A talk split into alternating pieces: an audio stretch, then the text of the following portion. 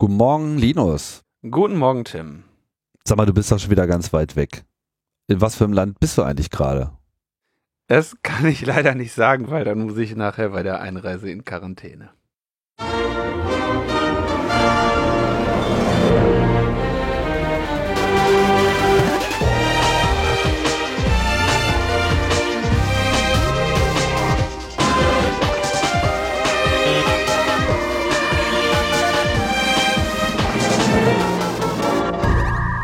Logbuch Netzpolitik Nummer 333. Es äh, schnapst bei LNP. 2. März 20 ist heute. Ja, und äh, ich ziehe mir mal schon mal einen Mundschutz an. Mailand oder Madrid, Hauptsache Italien. Ja.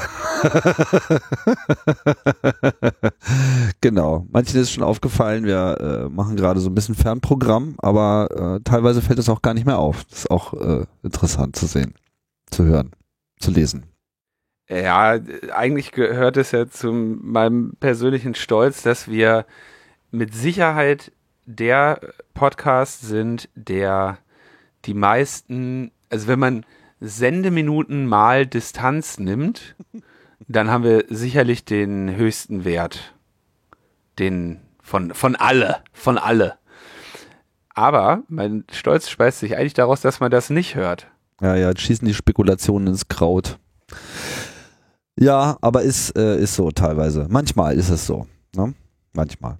Mein, aber jetzt hört man es ein bisschen schon. Also ich bin mit dem dieses Mal, äh, also auf das Equipment, auf das ich hier jetzt dieses Mal setze, möchte ich nicht nochmal setzen. Nee, das machen wir Auch diese eine Sendung, vorletzte da, die, das ging so nicht.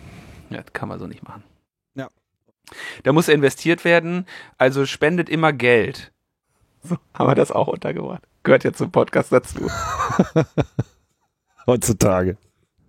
Ja, kannst keinen Podcast mehr ohne machen. Immer schön mit dem Klingelbeutel pudern. Ja. So, dann kommen wir zum Feedback, oder? Oder musst du noch, musst du noch irgendwas sagen? Äh, nö. Ich spare mir die Witze für später auf. Okay, dann, dann, so viel haben wir auch nicht mehr. nee. Okay, dann, äh, dann darfst du den Feedback beginnen zu All the Music. Genau, da äh, wart ihr dann so nett und habt alle schönen Träume gleich wieder zu zerstört. Ich äh, berichtete ja von dieser witzigen Idee, doch einfach mal alle Melodien ähm, auf Platte äh, zu permutieren mit einem äh, Algorithmus und dann würde alles gut werden.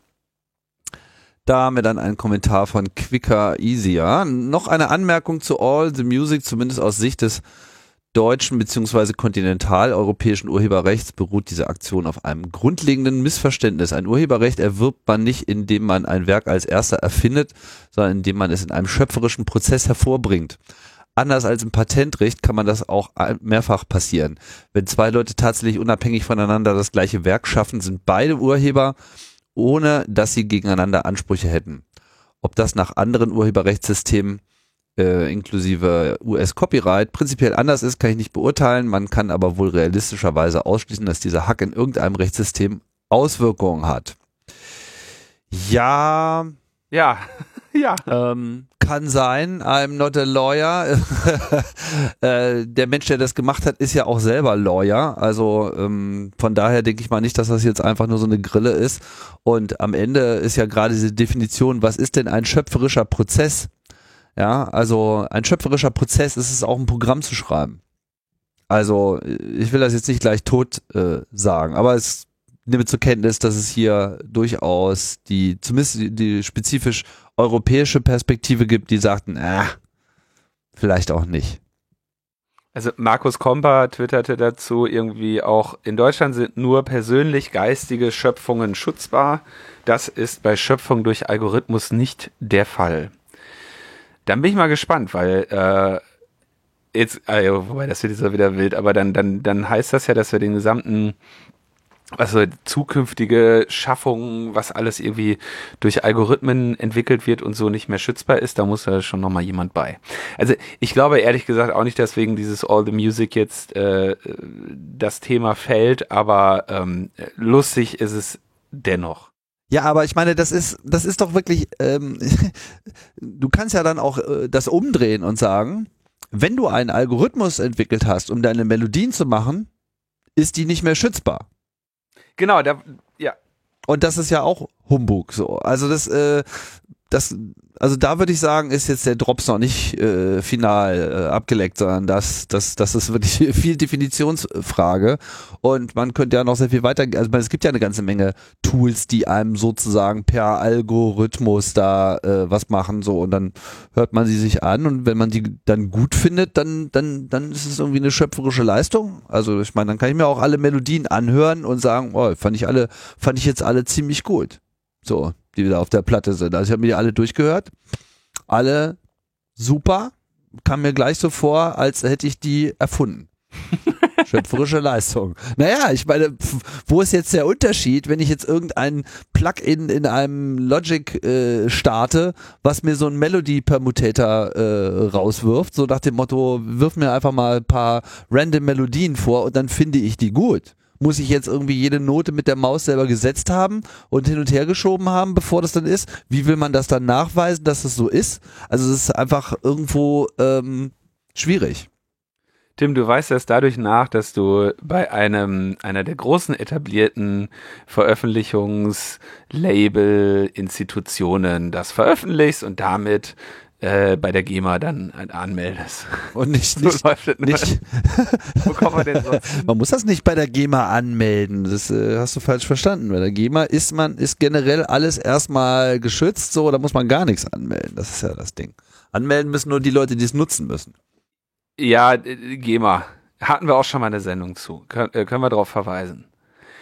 Ähm, wir haben auch noch Feedback bekommen zu Assange und Roger Stone. Wir haben ja zum wiederholten Male in der letzten Sendung versucht, nochmal so diese WikiLeaks-Geschichte ein bisschen über die Jahre zusammenzufassen.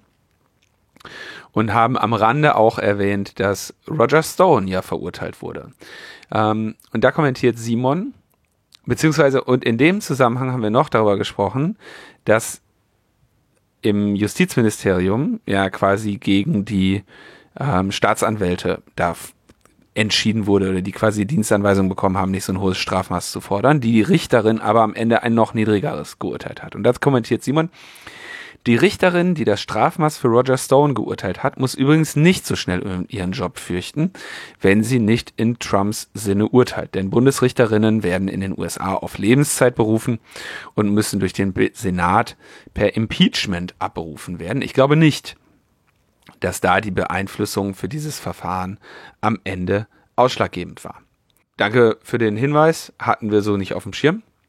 Das haben, haben uns mehrere darauf hingewiesen, unter anderem auch Andreas, der darüber hinaus sagte, äh, denn die Republikaner monieren neben dem Strafmaß, dass die Jury nicht unparteiisch gewesen sei, weil sich die Vorsitzende der Jury auf den sozialen Medien geäußert hat und dort zuvor den Demokraten freundlich gesinnte Positionen vertreten hatte.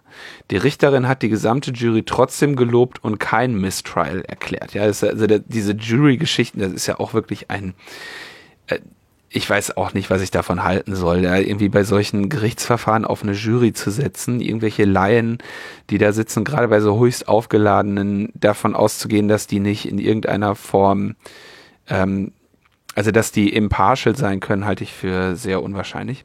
Ja. Und dann weiterhin sagt Andreas zu Roger Stone, er hat nicht nur für, sondern mit Paul Manafort gearbeitet als einer der namensgebenden Partner in ihrer politischen Beratergesellschaft.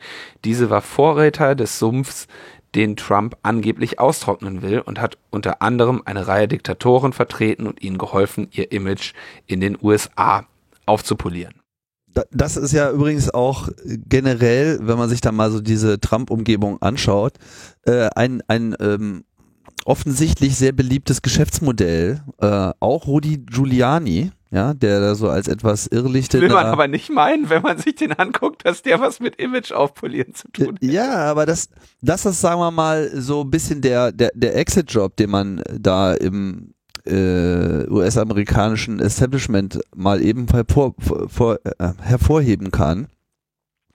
Denn all diese ganzen Verhältnisse in die Ukraine etc. sind teilweise halt auch nichts anderes gewesen als das, dass da einfach irgendwelche Leute wollen, dass sie quasi in den USA gesellschaftsfähig werden.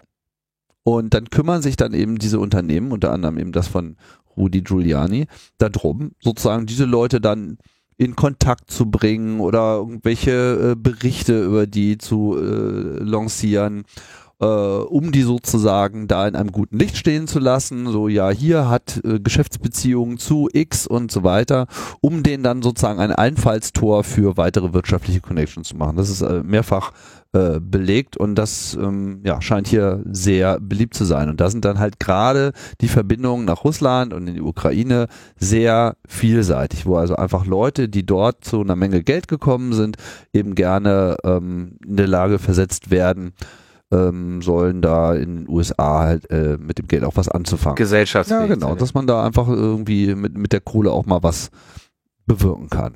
Und so läuft da der Hase. Und deswegen sind auch diese ganzen Verbindungen eben nicht weiter überrascht. Man fragt sich ja die ganze Zeit, was, was haben die einfach die ganze Zeit so mit Russland und der Ukraine so?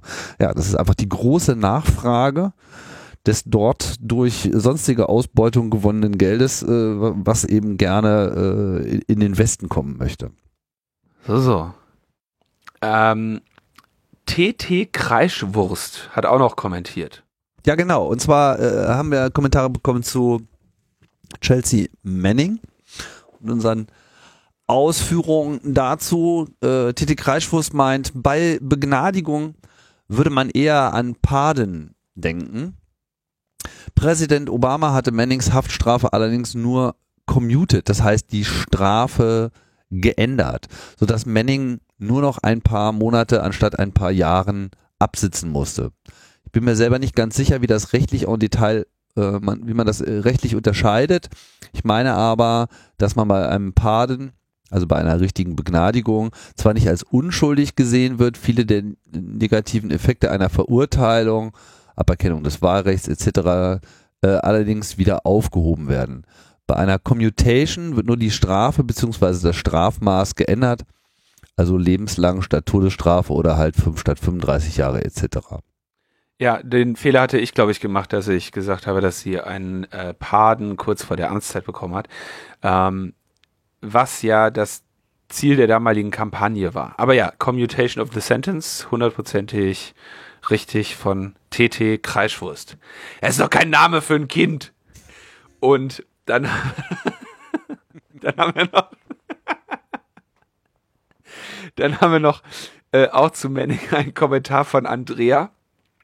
Ähm, zuerst möchte ich euch mal danken wegen eurer herausragenden Unterstützung von Chelsea Manning über, wenn ich mich nicht irre, die zurückliegenden zehn Jahre. Äh, ich habe schon viel Stunden auch die Wikipedia und das Internet durchforstet. Ähm, wenn ich aber nun zum Schluss mit mir allein die Ergebnisse anschaue, ähm, die ich irgendwie auch durch Google Alerts bekomme. Äh, dann nehmen Chelsea Manning und Julian Assange ab. Ähm, und Edward Snowden und Glenn Greenwald irgendwie ein bisschen mehr zu. Aber äh, insgesamt eigentlich höre ich, finde ich, am meisten zu den drei Männern. Ähm, und wenig zu Chelsea Elizabeth Manning, sodass ich den Eindruck habe, dass sie öffentlich zu wenig gewürdigt wird. Deshalb möchte ich euch fragen, kommt das nur mir so vor? Nee, den, den Eindruck habe ich auch. Jetzt ist die Frage, also muss sie noch gewürdigt werden? Sie geht, also letztendlich versucht sie jetzt einfach ein Leben zu führen, hat sich da politisch irgendwie in Stellung gebracht. Da ist, glaube ich, nicht bisher noch nicht so viel draus geworden. Unter anderem, weil sie jetzt ja auch wieder irgendwie im Knast sitzt, in Beugehaft. Und das finde ich, deswegen fand ich das Wort gewürdigt da vielleicht gar nicht unbedingt das Richtige. Ähm, ihre Situation wird irgendwie nicht wahrgenommen. Ne? Die ist jetzt seit Ewigkeiten in Beugehaft mit diesem skurrilen System, wo sie es auch noch selber bezahlen muss. Ähm, und darüber wird nicht so wirklich berichtet.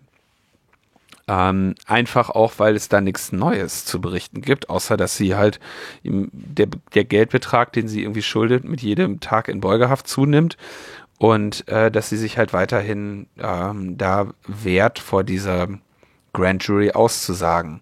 Ähm, da ist auf jeden Fall jede Aufmerksamkeit und jede Unterstützung äh, notwendig und gut angebracht. Ja, und da werden ja nochmal gleich auf Chelsea Manning auch eingehen. Ähm, es ist schon sehr erstaunlich, was sie da mit ihr machen, denn ähm, tatsächlich ist ihr Bezug zu dem Assange-Thema ähm, sehr brüchig. Und sie ist ja, ich meine, sie ist ja für den gesamten Fall und alles, was sie da getan hat und zu tun hat, wurde sie ja, ähm, hat sie ja vor Gericht gestanden. Also es ist sehr unsinnig, eigentlich von ihr noch mehr zu verlangen. Und ja, dafür, für dieses Unrecht, was ihr da eigentlich die ganze Zeit geschieht, dafür kriegt sie viel zu wenig Aufmerksamkeit und viel zu wenig ähm, Würdigung. Aber so ist das leider auch ein bisschen mit Leuten, über die halt dann einmal ein Urteil gesprochen wurde. Ne? Äh, diese Nichtwürdigung von Chelsea Manning, ich hatte jetzt auch nicht den Eindruck, dass irgendwie weltweit besonders davon ausgegangen ist, dass ihre Verurteilung irgendwie ein besonderer Skandal oder ein besonderes Problem gewesen wäre. So, das war irgendwie, fanden alle, glaube ich, ganz in Ordnung. So. Also hat jetzt niemand gesagt, äh, hier, die hat äh, Kriegsverbrechen aufgedeckt ähm, und so, ne? Sie wird im Militärgericht verurteilt und drakonische Strafen und so weiter. Ähm, das hat auch damals keine so große Rolle gespielt. Also wenn man als äh, Machthabende in der Gesellschaft erstmal die Leute hat und die wegkerkert und die verurteilt, dann hat ja diese, dieses Vertrauen, das wir als Bürgerinnen und Bürger in den Rechtsstaat und in die Verfahren haben, auch zur Folge, dass man dann sagt, naja, er wurde schon nicht ohne Grund ver verurteilt, ne? Wird schon was dran sein, ja. Hm. Wird schon was dran sein, ne? Oder wenn der äh, Öcalan irgendwie, weiß ich nicht, wie lange der jetzt schon irgendwie weggekerkert wurde, ja? Und ne, ne, das ist schon alles okay so, wenn, wenn das dann, wenn, wenn man den Gerichten dann zugeführt wurde, dann läuft es da auch alles in Ordnung, scheint so der Einblick zu sein. Darauf, deswegen gehen wir gleich auch nochmal auf das Gerichtsverfahren gegen Julian Assange ein. Also, kurzum, nee, kommt nicht nur dir so vor. So, dann hat sich irgendjemand noch versprochen. Hast du das? Donald Trump hat sich versprochen. Ah, ah. Grin Grinnell wird doch nicht Geheimdienstkoordinator, der bleibt in Berlin. Donald Trump sich vertan. Klar, natürlich, total. Sowas macht man ja auch mal eben. Oh, das erinnert mich an dieses schöne Lied von, von uh, Helge Schneider. Welches? Ich habe mich vertan. Das ist ein sehr schönes Lied. Äh, ja, also äh, Grinnell bleibt uns doch äh, erhalten. Er ist, also da kann man jetzt auch kurz den Punkt erklären. Also er ist ja Interimsgeheimdienstkoordinator.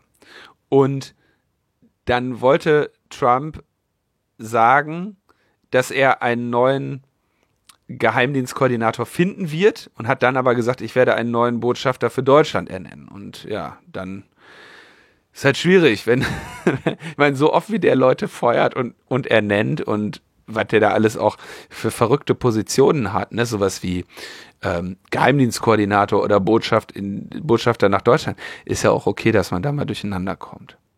Die Wahrheit ist wohl, die Idee, ihn wirklich zum Ge Geheimdienstkoordinator zu machen, kam nicht so richtig gut an bei den Geheimdiensten und er musste wieder zurückrudern.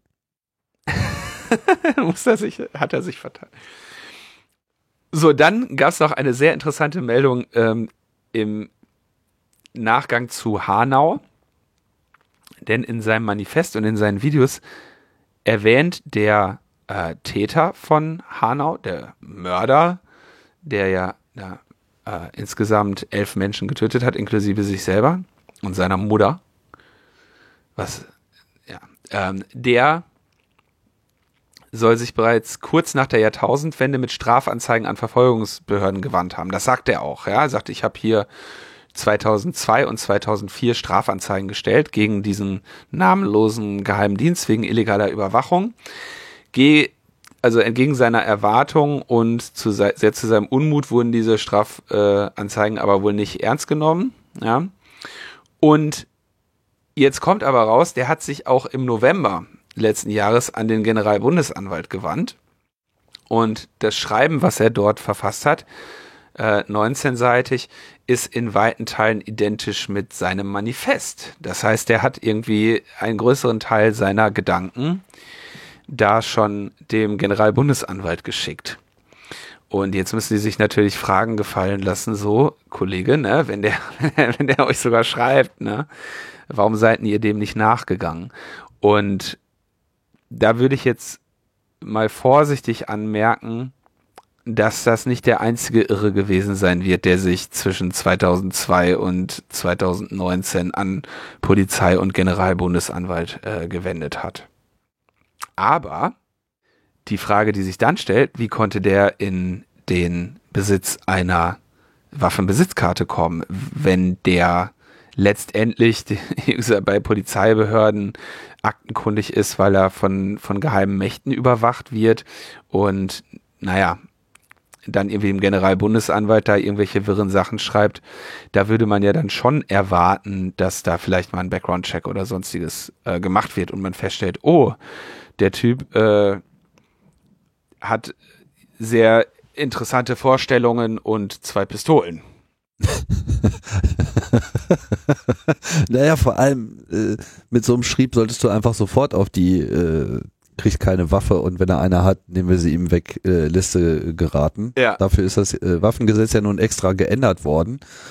Vielleicht auch nicht alle mitbekommen, dass es jetzt sozusagen immer noch einmal durch den Verfassungsschutz durchgeht, wenn man eine Waffe beantragt und wenn man da irgendwie auffällig geworden ist, dann uh -uh.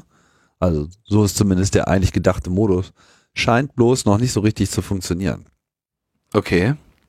Wie, kon wie konnte das nur passieren?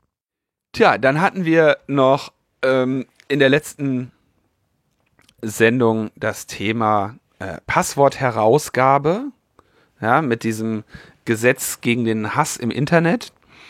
Und da hat sich jetzt äh, jemand zu Wort gemeldet, den ich bis dahin nicht auf dem Schirm hatte. Der ist, äh, hat es irgendwie weitgehend unbemerkt von der Öffentlichkeit geschafft, ähm, als Kandidat der SPD in den Rechtsausschuss zu kommen mit 38 Jahren und hat dann gemeint, es wäre eine gute Idee, dem Fokus ein äh, Interview zu geben.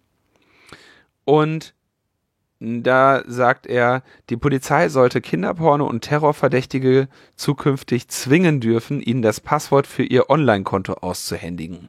Auf diese Weise können Ermittler die Internetkonten der Betroffenen übernehmen, in deren Rolle schlüpfen und so die hochkriminellen Kontaktleute sowie Anbieter überführen. Florian Post heißt er übrigens. Äh, lieber Florian, oder soll ich Flo sagen? Lieber Flo, es gibt einen Unterschied zwischen Verdächtigen und äh, Tätern. Und irgendwie Verdächtige zu zwingen, dass sie Passwörter herausgeben müssen, ähm, ist so eine Sache, die eigentlich so schon vom Grundgesetz her nicht unbedingt vorgesehen ist. Des Weiteren ähm, geht er dann auch noch spezifisch auf dieses Gesetz gegen Hassre Hassrede oder äh, äh, nimmt er dann noch zu diesem zu dieser Passwortherausgabe beim Gesetz gegen Hassrede ähm, Bezug. Wir erinnern uns, da geht es um die automatische Meldung und Übermittlung im Verdachtsfall durch die Online-Plattform. Ne? Also es geht nicht darum, dass irgendwie eine Richterin urteilt, dass jetzt mein Passwort in diesem Verfahren äh, herausgegeben werden muss oder so, sondern es geht darum, dass äh, irgendjemand einen Kommentar in ein soziales Netzwerk schreibt, dass unter Umständen Hassrede ist, dass mit oder illegaler Inhalt, das mit Passwort und sämtlichen Bestandsdaten und äh, quasi dann Zugriff auf das Konto automatisiert an das BKA gemeldet wird und die gehen davon aus, dass sie 250.000 Fälle pro Jahr damit haben, ja. Ähm, und da, da hat noch kein Richter draufgeschaut, sondern die, die Online-Plattform war dazu verpflichtet, ja. Und weiterhin eben hier geht's um, um Hassrede, also um viel weniger schwere Vergehen als äh, dokumentierten Kindesmissbrauch. Da gab es übrigens auch wieder, ähm, gibt es häufig den Hinweis, der auch immer korrekt ist, äh, Kinderpornografie ist natürlich ein euphemistisch, euphemistischer Begriff. Wir reden hier letztendlich von dokumentierten Kindesmissbrauch, der da auch stattfindet. Ja, also das äh, sch schwere Vergehen dokumentiert. So, da sagt er, äh, jetzt zitiere ich aus Fokus, ja, ich war auf fokus.de, ich musste halt ein paar DNS-Sperren aufheben.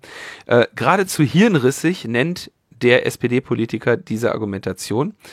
Wenn es nach einigen Bedenkenträgern ginge, dürften wir nur Brieftrauben abfangen. Das ist wirklich kein normal denkendem Bürger mehr erklärbar. Wenn es hart auf hart kommt, halte ich auch eine Beugehaft von bis zu sechs Monaten für absolut vertretbar. Allerdings nur bei schweren Straftaten und unter Vorbehalt einer richtigen Entscheidung. ja, Florian Post, vielen Dank. Ähm, spannend wäre, also dass das sowas hätte man ja eigentlich nur von der CSU erwartet, aber der Typ kommt, glaube ich, auch aus München. Insofern äh, kann man hier unter Umständen mildernde Umstände geltend machen. Aber mit so einer SPD äh, frage ich mich auch ernsthaft, wie wir da noch. Naja. Also äh, also ich weiß nicht, ob er mittlerweile in äh, München ist. Er vertritt den Münchner Wahlkreis Nord mittlerweile. Stimmt, ist äh, allerdings aus der Oberpfalz. Ah, okay. Was vielleicht jetzt keinen großen Unterschied ausmacht, aber naja. Dann keine mildernden Umstände. Ja, ja. Also damit kann man auf jeden Fall nicht so gut äh, an. Also für uns ist der, glaube ich, noch so ein bisschen neu, ne? Hast du ja schon anklingen lassen. Der hat dir bis dahin auch nichts gesagt. Ich habe den Namen auch noch nicht so gehört. Scheint wohl so ein Vertrauter von äh, Sigmar Gabriel äh, zu sein. Keine Ahnung, wie der sich da so positionieren soll. Aber es ist irgendwie immer dieses, das verstehen die Bürger nicht, äh, wenn wir nicht äh, mit einfachen Parolen auftreten. ja, okay, so kann man natürlich argumentieren, aber ähm, dann versteht es halt das Bundesverfassungsgericht nicht, was du da sagst. es ist, ähm, tatsächlich so ein bisschen, also die über dieses Thema, dann versteht es der Bürger nicht oder sowas, ne? Das ist natürlich ein größeres Problem in einer Zeit, in der sämtliche Debatten irgendwie vereinfacht, verkürzt und zugespitzt werden und es nur noch irgendwie um fundamentale Breitseiten geht und irgendwie sämtlicher Diskurs auch so ein bisschen abhanden und verloren gekommen, gegangen ist. Und deswegen ist das halt schwierig, wenn Menschen, äh, inklusive Parlamentarier, halt auf so eine Weise sprechen, die jetzt auch wirklich den Stammtisch noch unterbietet. Ja, also hirnrissig ist einfach kein, äh, kein Begriff, der in so einem Kontext fallen sollte. Ja, ist auch äh, irgendwie, weiß ich auch nicht, versucht sich da gerade irgendwie in Stellung äh, zu bringen. Schauen wir mal, was da noch so kommt aus Bayern. Okay, dann bleiben wir aber erstmal, oder kommen wir jetzt erstmal zu unserem Hauptthema, nämlich Julian Assange's Auslieferungsverfahren in England. Also es geht um die Auslieferung an die USA ähm, wegen der Vergehen, über die wir in den in vielen Sendungen gesprochen haben, aber die wir insbesondere in der letzten Sendung nochmal zusammengefasst haben. Und da gibt es jetzt echt sehr interessante Berichte von den Leuten, die sich dieses Verfahren ähm, anschauen von der Besucherbank. Das sind nicht so viele. Wenn ich das jetzt recht in Erinnerung habe, gibt es da irgendwie 16 Plätze oder so auf der Besucherbank. Und da sind mh, mm, äh, interessante Berichte kommen da von Craig Murray und von, wenn ich mich nicht täusche, ah, Mist, ah, dem, ah, jetzt fällt mir der Name nicht ein. Ich muss schnell schauen. Hat auf dem Kongress vorgetragen der Büroleiter wahrscheinlich von Martin Sonneborn. Äh, steht der Name hier irgendwo? Ja, genau. Dustin, Dustin Hoffmann, der heißt wie der äh, Typ aus dem, aus dem Fernsehen.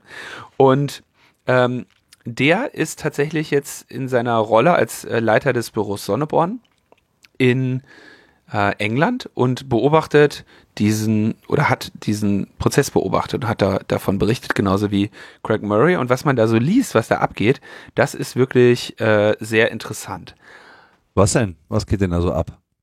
Also erstmal, es geht da jetzt um die Auslieferung. Ne? Es geht nicht darum, ob der Assange äh, schuldig ist oder was auch immer, sondern es geht erstmal darum, welche Art von Verfahren ihm in, Groß in, in den USA gemacht werden soll und ob die, ob, ob das Vereinigte Königreich dorthin ausliefert. Spoiler Alert, wahrscheinlich schon. Ja? Ähm, das findet statt im Woolwich Crown Court, wo der Belmarsh Magistrates Court sich befindet. Ein Gebäude, das gebaut wurde, um die Öffentlichkeit rauszuhalten, also eigentlich für Terrorprozesse. Ja? Und sehr interessant, so von diesen, was Craig Murray dann eben schreibt. Normalerweise, wenn du in so einem Gericht bist, dann soll da quasi da auch repräsentiert werden, dass du gerade ne, vor der Öffentlichkeit stehst mit dem Urteil, welches du empfängst und so weiter. Und er sagt, äh, dieses gesamte Gebäude Woolwich Crown Court ist nichts als die physikalische Negation der Grundannahme der ähm, der Unschuld, der oder der, das die äh, nichts als außer der physikalischen Negation der Unschuldsvermutung ähm, die Inkarnation der Ungerechtigkeit in Stahl und Beton und Panzerglas ähm, und ähnlich Guantanamo ähm, in seiner Rechts Rechtsstaatlichkeit. Und er sagt, glaube ich, auch so, das ganze Gebäude strahlt aus, hier bist du nur, weil du schuldig bist. Ja, ist nicht irgendwie mehr so, dass du, dass das jetzt irgendwie ein Gericht ist, wo irgendwie noch ähm, gewaltet wird und, und geprüft wird. Also mehr so Death Row als äh, Amtsgericht. Auf jeden Fall. Und jetzt kommt aber das Spannende, jetzt sagt er, Auslieferungen werden immer vom Westminster Magistrate Court verhandelt weil die Auslieferungsersuchungen an die Regierung in Westminster gestellt werden. Und dieser Westminster Magistrate Court verhandelt auch nur eben in diesem Hochsicherheitsgebäude von Belmarsh. Das heißt, die haben dieses Auslieferungsverfahren in den Terrortrakt verlegt und äh, so behandeln sie da eben auch den Assange, der sich nämlich hinter Panzerglas befindet.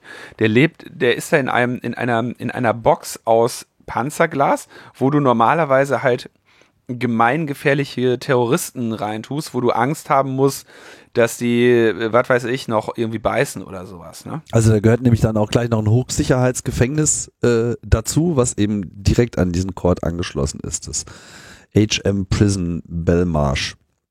Her Majesty's ja, Prison. Ja. Na klar. Belmarsh. Ist einfach alles sehr hm? royal, ne? Also selbst, selbst wenn du da scheiße behandelt wirst und vollkommen deiner Freiheiten äh, ledig bist, kannst du dich zumindest darin freuen, dass das alles irgendwie sehr royal ist. Ohne, ohne, ohne Käse natürlich, ne? Royal ohne Käse. Mit dem Käse weiß ich nicht so genau. Ich habe den Eindruck, da gab es dann doch noch Doppelkäse in der Verhandlung. Weißt du? Denn das Problem ist, also es wird geschildert, die Akustik in diesem Gebäude ist eh ein Albtraum. Also von der Besuchertribüne ist es schwer, da die Leute zu verstehen. Und wenn die mal nicht genau ins Mikrofon sprechen, hörst du sie garantiert nicht mehr. Und der Assange sagt halt, ey, ich kann dem Geschehen hier nicht folgen, weil ich kann nur wenig sehen und ich kann auch nicht gut hören. Und sagt natürlich, er würde gerne bei seinen Anwälten sitzen, wie jeder normale Mensch. Ah. Gerade Julian Assange ist ja jetzt äh, nicht jemand, der von dem jetzt zu erwarten ist, dass der da irgendwie eine krasse äh, Aktion jetzt irgendwie durchführt, irgendwie gewalttätig würde oder sowas. Und er sitzt in diesem Glaskäfig auch hinter seinen Anwälten. Was zur Folge hat, wenn die die Richterin adressieren, oder ich glaube, du musst ja, ich weiß gar nicht, ob die die Krone adressieren müssen oder ähm, den, das Gericht. Wahrscheinlich dürfen die das Gericht adressieren. Die Krone ist nur irgendwie auch dabei. Und die müssen natürlich, wenn jetzt da der, der, der Anwalt argumentiert, muss der natürlich die Richterin angucken. Und der Assange ist aber hinter ihm. Was dazu führt, dass wenn der Assange jetzt mal irgendwie so eine Einwendung, eine Anmerkung oder ein, äh, ein Tipp irgendwie oder so, übrigens denk auch mal daran, äh, zu seinem Anwalt sagen möchte, dann muss der winken und die Leute auf der Sucher Besuchertribüne sehen, dass der Assange winkt. Und dann winken die Leute auf der Besuchertribüne dem Anwalt zu. Und wenn der das mitbekommt und nicht zu genau auf die Richterin guckt, dann wird er irgendwann darauf aufmerksam, dass der Assange ihm vor fünf Minuten was sagen wollte. Aber kann er denn überhaupt mit denen sprechen, wenn da nochmal Panzerglas dazwischen ist? Da ist wohl irgendwie so ein, da muss ein Schlitz auch in dem Glas sein, weil ähm, eine Situation geschildert wird, wo der ähm, Anwalt ihm irgendwie die Hand reichen möchte zur Verabschiedung und so fort, das Sicherheitspersonal, was auch in diesem Glaskäfig von dem Assange ist, ähm, dazwischen geht. Und damit hat er natürlich auch keine Vertrauensmöglichkeiten, äh, zu, seinem, zu seinem Anwalt zu sprechen. Und jetzt geht dieses Verfahren los und der Chefankläger ist quasi James Lewis, der da seine Ansprache richtet und primär hauptsächlich darüber redet, dass ähm, es ja und eben nicht so sei, dass wenn man nun Julian Assange ausliefert bzw. verurteilt, dass das äh, gleich so wäre für einen gleichbedeutend wäre mit der Aburteilung eines Journalisten. Interessant ist, dass er seine Äußerungen sogar nochmal wiederholt, also wichtige Äußerungen wiederholt zum Mitschreiben für die Medien. Obwohl er ja eigentlich mit dem Gericht zu reden hat. Also der stellt sich quasi dahin und sagt, ich wiederhole diesen wichtigen Satz jetzt noch einmal, damit die Medienvertreter das auch richtig mitschreiben können. Das ist eigentlich sehr geil, wenn du so vor Gericht redest, so, hey, Entschuldigung, liebe Richterin, kann ich das, kann ich mich noch mal kurz wiederholen für Insta oder so? Da würdest du ja auch irgendwie einen auf den Mappe kriegen. Ja, und vor allem seine Aussage ist dann im Wesentlichen die, ja, liebe äh, Journalisten zum Mitmeißeln, bitte einmal, äh, er ist kein Journalist. Wenn ich das richtig verstanden habe. Genau. Und er, er sagt, es, er sei nämlich nicht für das Veröffentlichen der Cables, sondern für das Veröffentlichen der Namen angeklagt. Und dafür Manning beim Hacking geholfen zu haben. Dann verliest er vor Gericht irgendwie Medienartikel, die kritisch zu Assange sind und will also sehr eindeutig in seinem Opening Statement einen Keil zwischen die Medien und Assange treiben. Und das ist vor dem Hintergrund interessant, dass ähm, also selbst die Richterin sagt dann irgendwann mal so, ey, naja, Moment mal, also wenn du so argumentierst, dann müsste das doch auch für, für alle Medien äh, gelten. Und dann wird der, gerät er irgendwie ins äh, Rudern. Ja. Und äh, es schließt dann damit, dass außerdem Menschenrechte und Meinungsfreiheit in Auslieferungsverfahren ohnehin irrelevant seien. auch das eine, sagen wir mal, Rechtseinschätzung, die jetzt nicht von allen Gelehrten äh, geteilt wird. Das Spannende ist, muss man nochmal kurz sagen, die Veröffentlichung der Namen, ähm, von denen hier die Rede ist, als diese Cables veröffentlicht wurden, wurden sie ja sehr stark ähm, redacted veröffentlicht. Also es waren monatelange Arbeit, da alle Namen von Informantinnen, Kollaborateurinnen und so weiter zu schwärzen, damit man jetzt Leute, die was weiß ich, in Afghanistan mit der CIA zusammenarbeiten oder Informationen an die Amerikaner geben, nicht in Lebensgefahr bringt. Und jetzt war es so, dass in der, in der Anbahnung der Zusammenarbeit mit dem Guardian hat der Assange ähm, natürlich den nicht, ähm, nicht redaktionell überarbeiteten Teil, also die rohen Cables, dem Guardian zukommen lassen müssen. Denn diese Überarbeitung fand ja erst später statt. In Zusammenarbeit mit dem Guardian. Also hat er eine verschlüsselte Datei angefertigt und wenn ich das recht erinnere, mit PGP oder mit der Hilfe von PGP einfach symmetrisch verschlüsselt mit einem Passwort. Und diesen Link dann dem Guardian-Journalisten zukommen lassen wenn ich mich nicht täusche, war das Luke Harding. Da müsste ich aber nochmal gucken. Es kann auch sein, dass das ein anderer Journalist war und ich den Namen gerade durcheinander bringe. Jetzt passiert Folgendes. Wikileaks zu dieser Zeit schon kontrovers, stand immer wieder unter Denial of Service Angriffen. Und die haben dann Anleitungen verteilt, wie man quasi Wikileaks mirrorn kann. Und haben dazu aufgerufen, die Inhalte von Wikileaks zu mirrorn, damit sie zugreifbar bleiben. Und weil sie das in Eile gemacht haben, haben sie einfach sämtliche Serverinhalte mirrorn lassen. Inklusive dieser großen verschlüsselten Datei mit diesen Daten drin. Jetzt geht, ähm, ich glaube, gar nicht so viel später dieser Journalist hin und veröffentlicht ein Buch, in dem er das alles schildert. Ähm, wie die Zusammenarbeit mit Wikileaks war und ähm, so weiter. Na, hast jetzt irgendwie, ich meine, du hast eine großartige äh, politische Story, ne, mit WikiLeaks und so, hast da eine spannende Zusammenarbeit. Also wurde dann ein äh, Buch darüber veröffentlicht. Wenn ich mich nicht täusche, hieß das Buch WikiLeaks Inside Julian Assange's War on Secrecy, aus dem dann auch der Film The Fifth Estate wurde. Und jedenfalls wurde in diesem Buch, von dem ich rede, ähm, ein Buchkapitel betitelt mit dem Passwort, mit dem der Assange diese Datei verschlüsselt hatte. Und das war nämlich A Diplomatic History of the World from 1960 till present oder sowas. Das war das Passwort. Oh, war ja. Und jetzt hattest du diese Datei auf X ähm, Mirror und ich glaube, das wurde per Torrent ver verteilt und das Passwort dazu in ein in einem Buch stehen. Und mit der Veröffentlichung dieses Buches war es dann eigentlich Assange, der ähm, das gesehen hat und unmittelbar sogar das, äh, ich glaube, die US-Regierung, ich weiß nicht, ob das DOJ oder das Außenministerium, quasi angerufen hat und gesagt hat, ey Leute, das ist hier, was gerade passiert ist, ist ein Desaster. Mit der Veröffentlichung dieses Buches wird es nicht mehr lange dauern, bis, ähm, bis Leute eben diese gesamten Daten in Roh haben. Ihr habt hier eine Krise.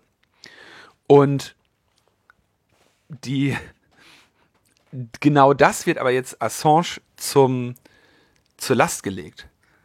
Ähm, dass da nämlich die Namen veröffentlicht worden seien. Weil sie versuchen, ihm diesen. Diese Mithilfe da anzuhängen. Ja. Hm. Oh Mann, ey. Ich, ähm, äh, ich erinnere mich noch an diese Geschichte mit dem Passwort, was ich äh, mich nicht mehr erinnere. Und ich weiß nicht, ob das jetzt äh, in deinen Notizen ist.